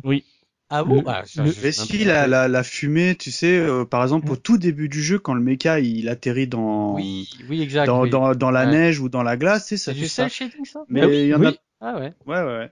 Eh oui. Et c'est pas- du cell shading utilisé de manière assez particulière, qui fait que moi je trouve que techniquement le jeu il a la méga classe quoi. J.O.T. il a jamais été aussi beau, et il sera jamais aussi beau euh, que là-dedans parce que je trouve que c'est utilisé mais de manière tellement discrète Mm. que justement c'est parfait quoi. Tu t'en rends pas Ouais, compte. dans des effets, ouais, dans des textures. C'est dans des en- euh, tu tu vois que les environnements, les décors le sont pas, Mm. mais les effets, les robots, tout ça sont faits en cel shading et ça apporte une euh, une patte graphique qui est, Mm. qui est moi je trouve euh, excellente quoi. Mais C'est marrant, Looping, t'avais pas noté. Eh non, et honnêtement. J'ai jamais fait le jeu et pourtant je sais que je savais que la différence entre 1 et le 2 c'est que les persos étaient passés en cel shading quoi. Ah mais j'ai carrément pas fait attention. Ah. Euh, et en plus, euh, peut-être qu'en faisant la, la version HD, peut-être que ça se voit moins. Je sais pas. Ah, euh, si, si, c'est encore plus marqué. Ah ouais? Oh la Ah, vache. c'est encore plus visible. Ah non, je suis passé à côté. Honnêtement, euh, je, je le trouvais plus fin, plus plus Mhm. beau forcément.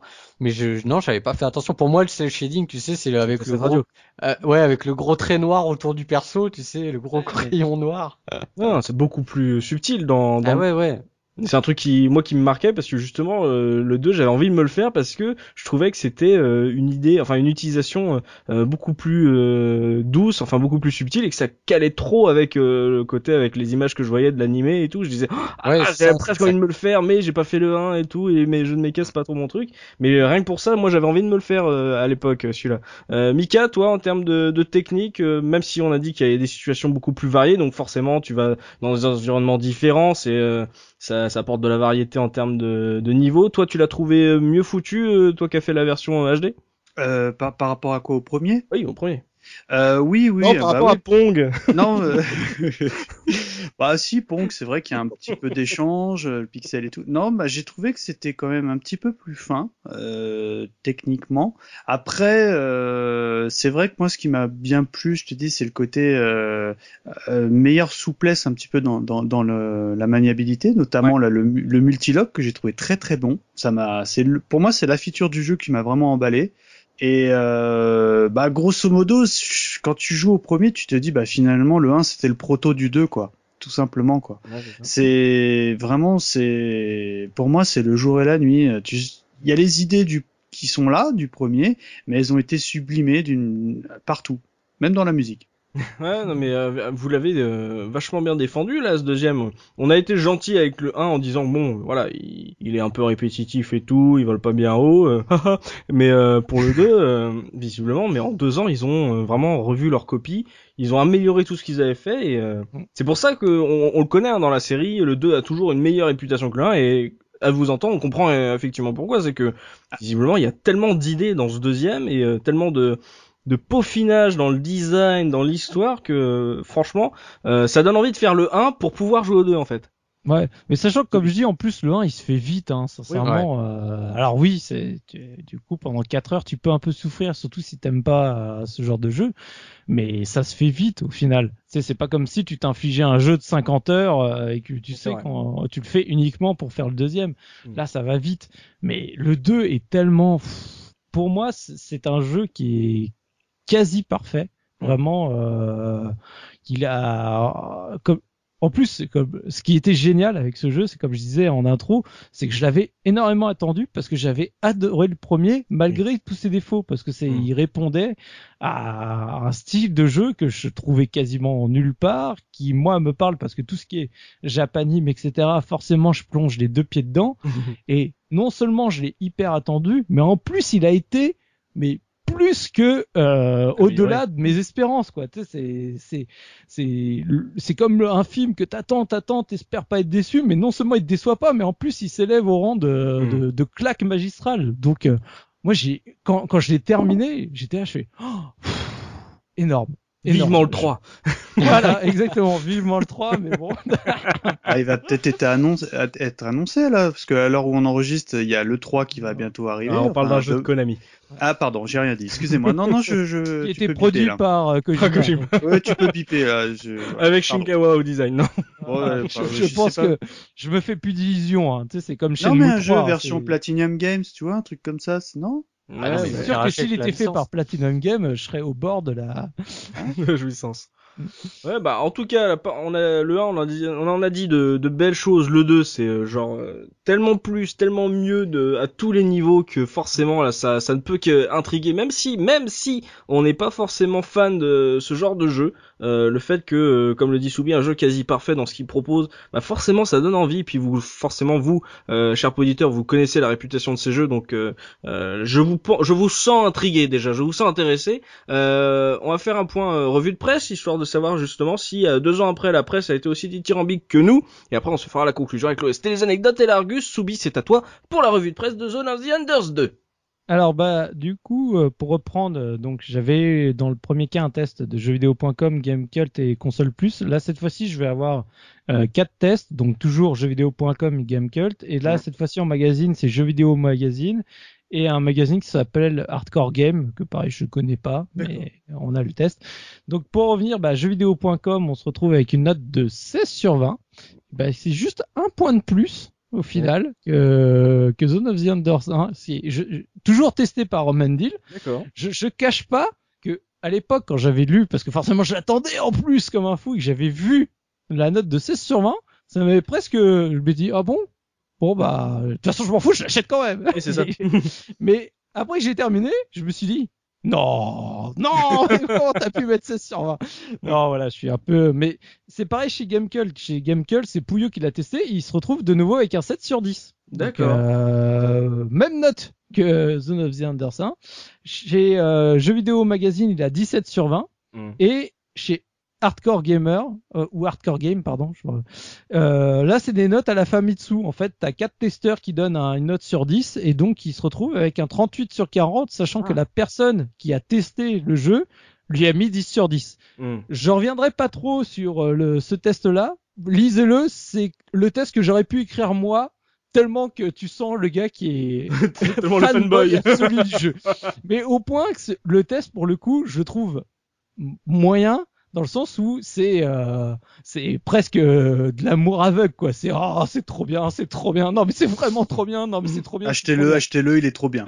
Voilà, donc euh, bon, là c'est vraiment le test le plus euh, hardcore dans, dans ceux qu'on peut avoir, mais bon, euh, il est là.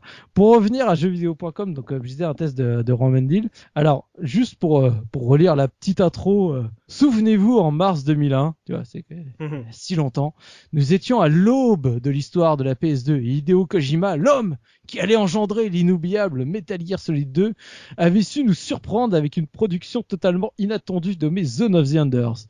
Mais si le nombre de joueurs était resté sur leur, si nombre de joueurs étaient restés sur leur fin avec ce premier volet, c'est un soft d'une toute autre ampleur que Kojima nous sert aujourd'hui avec The Sigon Runner, un projet dans lequel le maître s'est investi entièrement, bon, il était producteur, c'est pas grave, et qui a toutes les chances de marquer au fer rouge l'histoire du jeu vidéo en général. Ouh.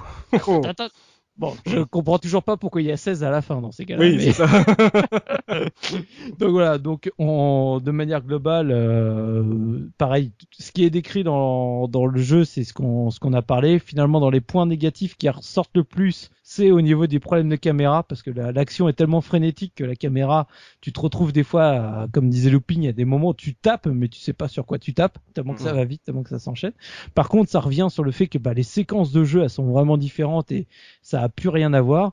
Et sur le graphisme, parce que le, le jeu a quand même 19 sur 20 en termes graphiques, parce Ah oui. que c'est ci- c'est cité, hein, la réalisation en cel shading magnifique, bourrée d'effets visuels somptueux et soutenue par une animation hallucinante de dynamisme. Les séquences animées sont dignes d'une OAV et le design général fait beaucoup plus adulte que celui du premier volet. C'est euh, c'est du tout bon. Et donc, euh, juste pareil, le dernier paragraphe du test de jeuxvideo.com, c'est euh, des moments cultes qui donnent envie que le jeu ne s'arrête jamais et qui rendent la déception encore plus dure à digérer lorsqu'on s'aperçoit que le soft se conclut brutalement par l'inévitable duel contre Anubis dès la fin de la dixième mission. Six heures à peine suffisent pour couvrir le fin mot de l'histoire, ne laissant comme maigre consolation que la perspective d'accéder à divers extras. Tu vois, tu, tu sens le ah, c'était trop bon, mais ah, pourquoi c'était pas mieux, quoi. Alors, il faut, enfin, pas, pas mieux, mais plus long, Long. voilà, dans, dans ce sens-là. Alors, il faut savoir que, en plus, souvent, ce qui est décrit dans les tests, c'est que de, en version européenne, donc déjà, on l'a eu un peu plus tardivement qu'ailleurs, mais parce qu'on a eu des modifications par rapport aux autres versions. C'est-à-dire qu'on a une special édition européenne. Donc ça, c'est un assez grand classique chez Konami, notamment avec l'intégration des modes européens extrêmes. Oui, Pour ceux ça. qui aiment se faire particulièrement mal, en général, les difficultés européennes extrêmes valent leur pesant de cacahuètes. Donc, euh, t'as quelques ajouts. Alors, n'ayant jamais fait la version japonaise, je pourrais pas te dire au niveau des missions quels sont les ajouts spécifiques à la version européenne. Et je sais que t'as quelques missions aussi euh, VR. euh, en plus, elles étaient déjà dans les autres versions, mais tu dois en avoir deux ou trois en plus euh, mal, également. Mm. Donc c'est c'est plein de petits ajouts qui, qui sont là. Alors c'est c'est assez rigolo parce que donc quand on arrive de- chez le test de Gamecult, donc euh, ils disent voilà on a plein de petits ajouts justement par rapport à la version euh, Europe, c'est sympa. Mais euh, par contre euh, moi ce qui m'embête c'est qu'on a toujours pas le 60 Hz. Alors oui on a un 50 Hz euh, optimisé, mais euh, ils auraient pu nous sortir un 60 Hz parce que sur ce genre de jeu euh, Mm. ça me pose problème. Alors pour être franc, euh, je trouve que le 50 Hz optimisé de Zone of the Enders 2 passe très bien. Quand tu compares les vidéos, franchement, c'est il y a rien de choquant. Ouais. Après, oui, bon, bah c'est pas un vrai 60 Hz. Oui, t'as deux PS2. barres euh, en haut et en bas, mais au moins t'as pas cette sensation d'avoir un jeu. Enfin moi en tout cas je l'avais pas. Après je peux me tromper, mais j'avais pas cette sensation d'avoir un jeu ralenti Mhm. euh, comme tu peux l'avoir souvent quand t'oblige à avoir euh, du 50 Hz euh, pur et dur quoi. Ouais. Ouais. Donc sinon bah sur le test de GameCube on, on revient euh, classiquement bah, sur le fait que le jeu il est magnifique. Voilà, c'est super beau, c'est super dynamique, euh, il se passe plein de choses. Alors il y a le début d'un petit paragraphe euh, qui m'a fait sourire euh, de la part de Pouillot. Pareil, c'est des tests des années 2000. Je pense qu'aujourd'hui, on, on le ferait plus de cette manière-là. Comme tout homme normalement constitué s'arrêterait devant une demoiselle particulièrement aguicheuse, le joueur un peu connaisseur restera quoi devant une démo de Zone of the Enders 2 Le jeu de Konami ne décolle pas seulement la rétine, il la retourne d'une manchette, l'explose contre le mur avant de la découper en filaments pour la donner au crocodile. Bon, j'ai trouvé le, le, le truc très rigolo, c'est juste la première phrase que j'aurais, je me serais abstenu. Mais par Oui, contre, oui. Le, passage suivant, euh, je tenais à le dire parce que ça m'a bien fait sourire.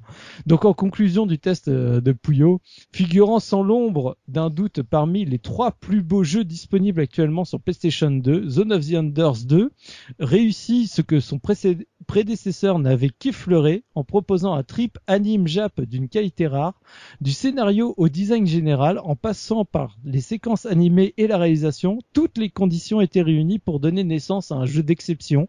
Malheureusement, le gameplay souffre de quelques lacunes avec des caméras pas toujours au point pour les séquences d'exploration, un lock capricieux qu'il faut souvent ajuster à la main, quelques saccades et une accumulation de cutscenes qui peut agacer. Enfin, cette version européenne ne se remettra pas de l'absence d'un mode 60 Hz, un manque que même les bonus de cette spéciale édition ne parviennent, ne parviennent à combler. On retrouve justement un peu plus de critiques dans le test euh, du côté de Gamecult, mais ça, on les connaît, euh, c'est pas plus mal qu'ils le fassent. Et donc on retrouve avec les plus, les moins, euh, une esthétique exceptionnelle, un dynamisme de ouf malade, des mechas surpuissants, un scénario agréable, de nombreux bonus cachés. Et donc dans les moins, pas de mode 60 Hz, des caméras qui galèrent, quelques problèmes de lock, pas mal de saccades et beaucoup de cutscenes. Donc voilà pour euh, les plus et les moins. Beaucoup de cutscenes. De cutscenes, oui. Ils sont marrants. Et donc pour terminer sur le test de euh, jeux vidéo magazine, alors euh, test dans, dans la même euh, lignée, je vais pas revenir en détail dessus. Par contre, il y a un, un- un- un petit, enfin il y a deux choses qui m'ont beaucoup plu dedans, donc euh, je, je suis obligé de les citer. Le, premier, c'est que c'est et écrit tel quel. hein, je, je, je, je vous le lis. Hein, vous, vous m'en voudrez pas. Je pense qu'il y en a qui vont sauter au plafond. Comme je le disais dans la preview de la version japonaise, on a parfois l'impression d'être devant un jeu PS3. Ah oui, j'avais vu ça, ouais. Effectivement. Et c'est écrit en gros à un moment, parce que ça c'est dans le texte en petit, mais tu sais, souvent dans les magazines papier, t'as également la citation en gros. Et donc, bah, c'est cité en gros euh, le, le jeu. Et c'est- euh, les effets sublimes et les, et les sensations ressemblent à ceux d'un jeu PS3. L'homme venu du futur. Ouais, ouais, je trouve ça mortel, quoi, comme ce truc. Tu fais non mais euh... ouais. Déjà de la PS3 en 2003, t'en avais pas vu beaucoup. Et bon. Donc voilà. Bon, ça, ça m'a bien fait sourire. Après, le deuxième que, que je suis obligé de citer parce que c'est écrit tel quel dans le texte. Un insondable et jouissif sentiment de puissance. Donc voilà, c'est dit euh, dans le texte euh, tel quel. Quand je l'ai lu, j'ai fait ah. Donc pour je t'aime. Je t'aime. Donc voilà pour le test de, euh, de jeux vidéo magazine. Merci pour ce jouissif sentiment de puissance. Mais ce qui est bizarre, c'est qu'ils sont dithyrambiques dans le texte, mais ça se retrouve pas dans la note. Oui. La note, voilà, c'est un peu mieux que le premier, quoi, mais euh, quand tu les, quand tu lis, pourtant, t'as vraiment l'impression qu'ils ont tous pris une claque. Oui, mais parce que voilà, ça s'accane un peu, parce que la caméra elle est pas tout à fait euh, là où il faudrait, parce que le jeu est un peu court. euh, tu vois, c'est c'est frustrant parce que sincèrement, quand tu vois le plaisir que tu prends sur ce jeu, je trouve que oui, ils y sont, il faut le dire, ils sont là, ils sont présents comme défaut, mais c'est tellement anecdotique par rapport au, au jeu en lui-même, quoi. Enfin, Après, moi, Arrêtez. en parlant de saccade, moi, c'est quelque chose que j'ai constaté également sur le second parce que euh, Ouais, tu l'as même vu sur la version HD, tu vois, parce qu'ils se sont dit ça fait tellement partie du sel du jeu qu'on va bah, pas le, les enlever. le, le problème de cette version HD, je sais pas quelle note euh, il y a sur cette note, mais j'ai j'ai regardé ce que je fais quand même, c'est pas très bien optimisé. Et euh, j'ai pas trouvé que le jeu était euh, beaucoup plus beau. Rappelons-nous que Konami, euh, ils ont galéré à sortir la version HD de Silent Hill 2 parce qu'ils avaient paumé le, la dernière euh, version. hein. Là, j'ai une explication toute faite. Alors, Mais je crache dessus, mais en même temps, je l'ai et, et j'aime Mhm. y jouer parce qu'en plus, il y a une nouvelle séquence d'intro, euh, tout en anime, machin. Donc, forcément, j'adore quand même cette version. Mais il faut dire quand même qu'elle a été faite pas par Konami, mais par Heights euh, Voltage Software, Hmm. à qui on doit The Conduit, à qui on doit des magnifiques jeux comme euh, Tournament Legend de mémoire ou des trucs euh, dans le genre. C'est-à-dire, pour moi, je vais, je vais être un peu troller, un peu méchant, mais c'était le studio bullshit pendant un moment, quoi. Ce-. Quand tu les écoutais sur Wii, t'avais l'impression que les gars faisaient des trucs extraordinaires alors qu'ils faisaient juste des trucs moyens, quoi. Hmm. Donc, quand j'ai vu, c'est tout bête, mais en plus, j'avais pas fait attention à l'époque, euh, justement, quand le jeu était sorti. Moi, j'ai vu la version HD sur PS3. Ouais, ou ils se sont 360. bien gardés de nous le dire. Hein. Ouais, je l'ai prise. Et quand j'ai lancé le jeu, que j'ai vu le logo High Voltage Software, j'ai fait Oh Oh mon Dieu J'aurais peut-être dû lire les tests. Ah, je suis J'avais allé lu voir, que- j'ai fait. ouais, la version PS3 avait des gros problèmes de, frame- de framerate et tout, euh, contrairement à la version 360. Ah bon est- Ouais, ouais, au début, au lancement. Alors après, elle a peut-être été patchée entre temps, je sais pas, mais euh, apparemment c'était une catastrophe la version PS3. ouais. Ouais, c'est Et, possible. et, et, euh, ouais, enfin moi je trouve que c'est des portages un petit peu euh, paresseux parce que euh, bah bah du coup par par euh, par par comparaison j'ai regardé un peu tu sais les vidéos où ils switchent euh, version PS2 PS3 et c'est pas euh, beaucoup plus beau je veux dire si euh, t'as une belle télé cathodique tu joues sur PS2 je pense que c'est tout aussi plaisant Ouais, je pense. donc aussi. euh, à l'époque en revanche ça devait envoyer du steak hein. 16e, quoi, là. Ouais, ouais, voilà, mais j'ai l'impression qu'il y a une sorte de filtre, tu sais, de lissage et, et pas plus, quoi, tu vois. Enfin, moi, c'est l'effet que ça m'a donné. Bah, hein. Comme beaucoup de portages HD, hein. Au final, ils Ouais, ont juste ouais, changé la bah, résolution du jeu pour que ce soit adapté au. Enfin, la- Je en dire, fait, c'est tu- l'option sur un PC, quoi. Alors, Ouais, passé en 1080p, voilà, sur l'option graphique, voilà, c'est Ah, bon, euh, je me suis demandé, limite, t'as une émulation PS2, tu le passes en 1080, ça doit être, ça donne ça, quoi, tu Non, vois. mais là où c'est vraiment dramatique ce genre de, de portage, c'est que même à la rigueur, s'ils ils font pas un remake graphique ou autre, à la rigueur, tu vois, moi sur le 2, je lui demandais même pas ça. hein. Mais par contre, qui est pas, enfin, qui est toujours un peu, t'as l'impression toujours que le jeu il rame, alors que Mm. Normalement t'as voilà. t'as plus censé avoir ce problème et que t'as pas les, les voix japonaises, alors que maintenant, attends, je suis désolé, mais sur la galette, ils ont plus que toute la place euh, clair. nécessaire pour mettre. euh, je veux dire, le jeu, il aurait juste le doublage jap, euh, Ouais, c'est vrai. français. Ah, le, doublage, c'est vrai qu'on en a pas parlé, il est- mais il est pas terrible. Hein. J'ai trouvé qu'ils Il Enfin, fait un peu boulot, mais c'est pas. sont un peu clichetons, euh, comme on avait pu voir sur. Enfin, je sais pas, je suis pas fan. Ouais, mais comme dit Soubi, euh, quand tu prends la peine de faire une version HD pour que justement ceux qui ont zappé euh, euh, les épisodes PS2 puissent se les refaire, bah tu vires les, enfin tu optimises le jeu pour pas que ça lag, etc. Et tu proposes du contenu euh, que tu peux mettre sur ta galette. C'est dommage, ces, ces portages euh, au rabais, c'est toujours, voilà, c'est toujours assez déceptif là-dessus. Mais bon, ça permet à des gens qui ont, qui sont passés à côté de, de pouvoir se les faire. C'est toujours ça. On va passer maintenant à l'OST de ces deux Zone of the Enders avec Looping qui va nous proposer un petit medley. Ouais, alors j'ai choisi deux extraits. Alors euh, bon, bah, comme je l'ai dit, euh, moi je suis pas très fan des, musiques du 1, donc euh, sauf euh, voilà, euh, bah, j'ai choisi la musique de l'opening hein, euh, qui s'appelle Kiss Me Sunlight par le groupe euh, Earth of Air, donc qui était qui, était chanté par euh, Mazumi Ito. Donc euh, voilà, c'est le, le fameux titre qu'on entend dès le Mm. début du jeu, quoi. Et, euh, et aussi donc un extrait du 2, donc un titre qu'on entend euh, qu'on entend aussi dans l'opening et qu'on a entendu dans tous les trailers euh, euh, dès qu'on et je crois que c'est celui qui sert aussi c'est la musique qui sert aussi pour le Ouais. euh, Pour la oui. séquence des. du remix, enfin du HD collection, c'est ça? Ouais. Non?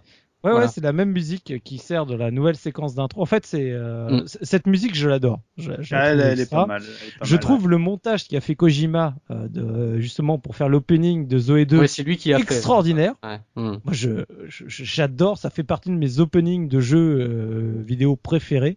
Je, je la trouve extra. J'aime beaucoup la version qu'ils ont refait dans la version donc HD, qui est très bien. Mais c'est également la musique qui ressort dans la mission justement contre les battle cruisers quand, quand tu dois affronter les cinq Oui, gros on l'entend en fond. Exact. Tu ouais. l'entends en fond. Ouais. Ah, c'est tellement énorme quoi. Donc voilà, donc on va écouter ces deux extraits, euh, l'un à la suite de l'autre. Ok, on s'écoute ça et après on passe aux anecdotes sur ces deux jeux, toujours avec notre papa Looping.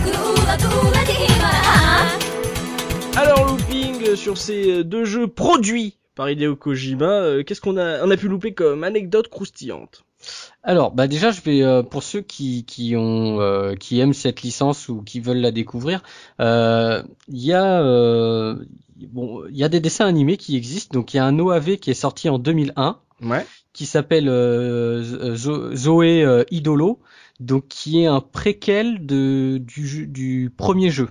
D'accord.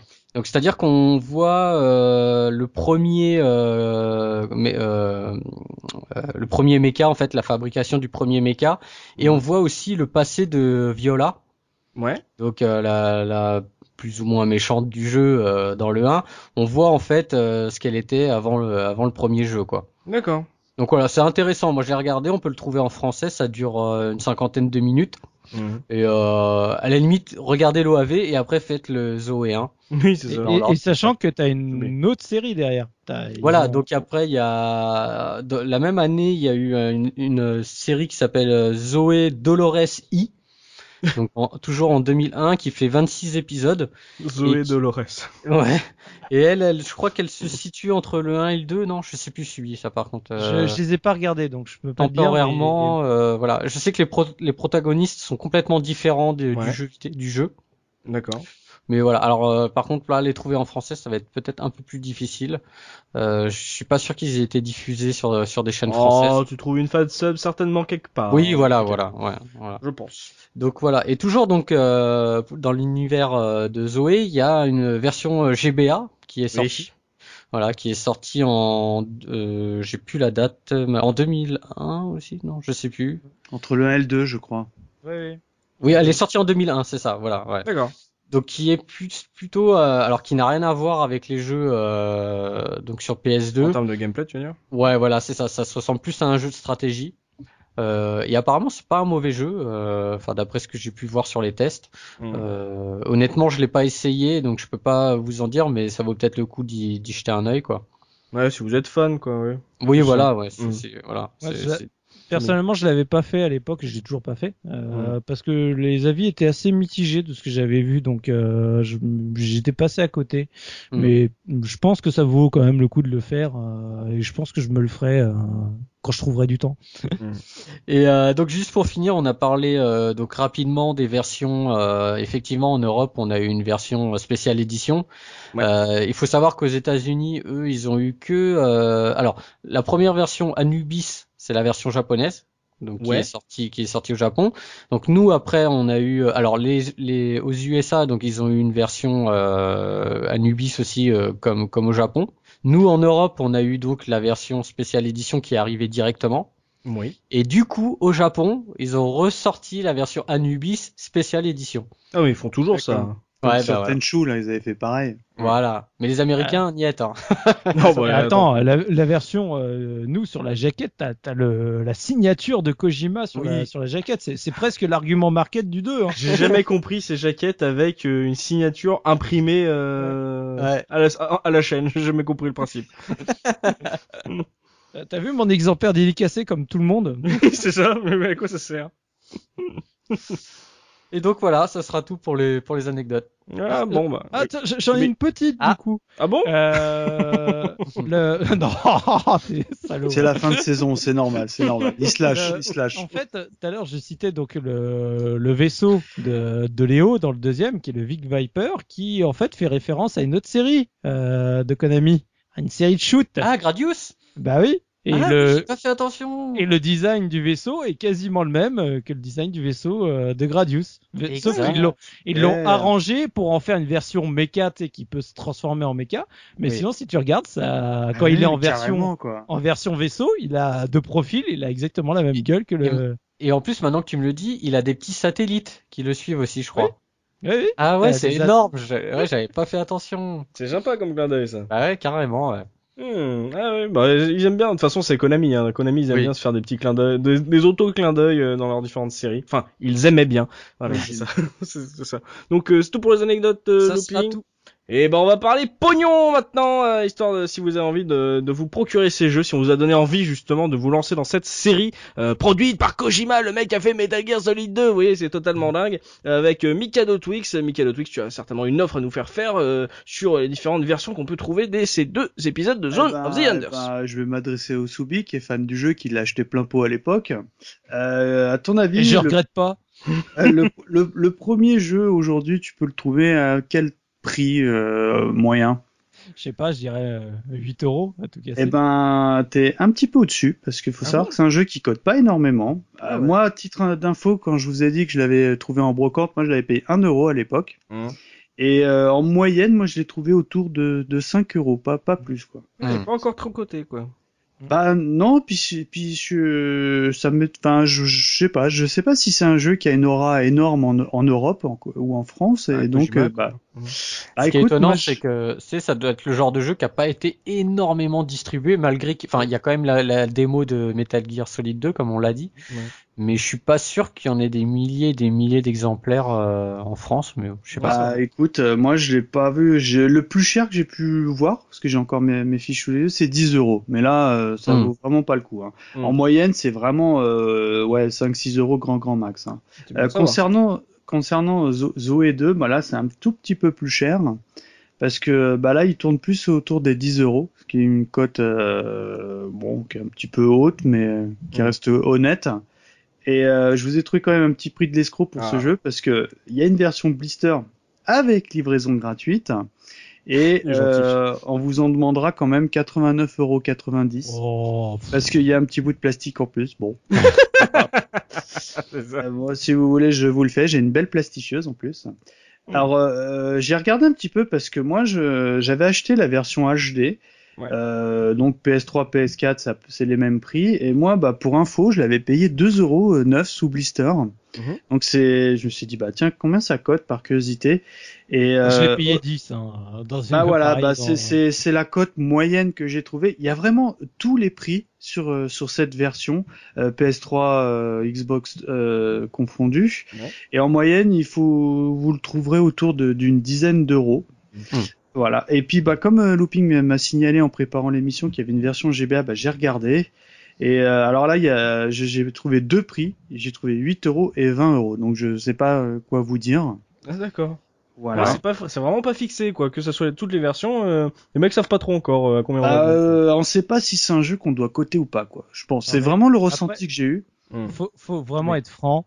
Zone of the Under, ça reste une série, euh, j'aurais presque envie de dire une série d'otac, hein, même pour les, jeux- même pour Ouais, les joueurs. hein. c'est- Ouais, C'est vraiment pour ceux qui aiment euh, déjà le style Jap, qui aiment les mechas. Qui... Tu sais, quand tu en France, faut pas se leurrer. C'est pas parce que du coup euh, t'as 10 personnes sur plein de forums qui t'en parlent tout le temps Oui, que, euh, que le, le jeu est connu. En fait, c'est c'est une- c'est des séries de jeux. Je suis sûr que chez la plupart des gamers, on va dire euh, classique, les gamers, la majorité, soit le connaissent pas, soit l'ont jamais fait et ont pas envie de le faire. Quoi. Ah, moi, je, Ouais, je les ai pas, moi, les jeux. hein. Ouais. Mm.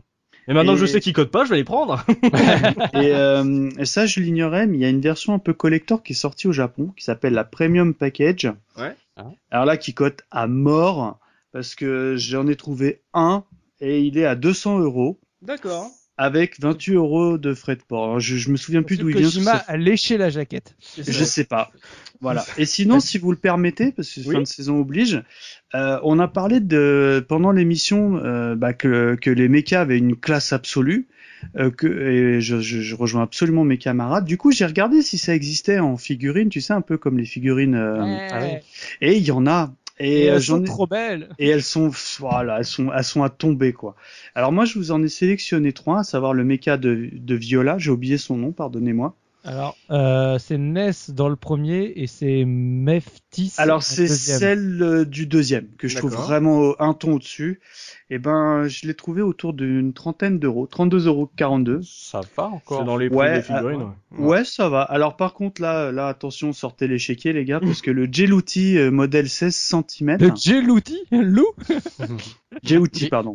G-U-T, ouais. Ouais, et ben là c'est de, tout de suite 205,82 euros. euh, 82. 16 Wow. cm et euh, 500, euh, 205 pardon. Mm. Oui, parce que 500. euh. Et enfin, euh, j'ai sélectionné l'Anubisque parce que mon fils il m'a dit papa cherche-le, il est vraiment classe. et, et je, Ah. et je le rejoins, mais il est, oh, il est vraiment splendide. Alors en occasion, il est à 100, euh, 39 euros avec euh, 5 euros de frais de port. Ouais. Et en 139. neuf, non 39 euros. Ah, 39 euros? Ouais, et ouais ouais, j'étais bon. Ouais. C'est une somme, mais c'est pas non plus hors de prix. Non, ça va. En, en revanche, en neuf, il faudra débourser 100, 109 euros. Oh. Et en plus, Ouais. c'est peut-être presque mieux d'acheter en occasion parce que tu les achètes, ils sont déjà montés parce que c'est- c'était évidemment des robots qui sont articulés euh, absolument de partout et euh, c'est très très dur. de euh, partout. Voilà, voilà, même jusqu'à la cabine. et, et, euh, et ils sont assez longs et pas souvent simples à monter. Voilà, donc euh, c'était le petit aparté pris parce que j'ai trouvé que c'était intéressant d'en parler. Oui, en plus, ça fait partie des goodies et euh, quand, Ah ouais, euh, non, on adore le, vu, vu le design des, de ces, de Ça ces mechas, ouais. clair. Ah, ils sont juste, mais. Ah, enfin, moi, je, j'aimerais vraiment euh, en, en avoir quelques-uns. Mm. Eh bah, comme vous avez pu le voir avec euh, l'Argus de Mika, bah ça code pas des masses encore euh, ces deux épisodes. Donc euh, si vous voulez euh, euh, vous les faire, bon bah il y a les versions HD qui apportent pas grand chose, mais elles tournent sur votre Xbox 360, votre PS3, ou bah sinon euh, version euh, PS2 avec euh, du 50 Hz optimisé aux petits oignons par euh, Konami, signature euh, imprimée et tout, euh, scan de sa mèche de cheveux, enfin il y a tout ce qu'il faut, c'est totalement dingue. À la Konami Power, on est on est des oufs. Bon bah en tout cas messieurs, moi qui aime pas les jeux de mecha, moi qui n'ai jamais fait cette série, vous m'avez donné envie à mort de me la faire, donc euh, je pense que euh, je ne suis pas le seul euh, en écoutant ce podcast à avoir envie de, s'essayer à ces deux Zoé parce que ouais pour le coup ça donne envie, ça donne vraiment envie, même si on n'aime pas, on n'est pas forcément fan de de ce genre de d'animé de de mecha. Ah ça me ça me titille là d'un coup. Ouais, bon bah c'est maintenant, c'est c'est on va pleurer, c'est le temps de se quitter, c'est malheureusement la fin de ce podcast consacré à ces deux épisodes de Zone of the Enders et c'est la fin de notre saison 4 de la case rétro. Vous pouvez bien sûr euh, poursuivre la discussion avec nous sur les forums de la case rétro.fr. On vous y attend. Parlez-nous de ces jeux si vous, avez- vous les avez zappés, si vous les avez achetés, juste parce qu'il y avait une démo de MGS2 dedans. On, on vous attend là-dessus sur les forums pour discuter avec nous et pour nous dire au revoir. C'est la fin de la saison 4, c'est quand même assez triste.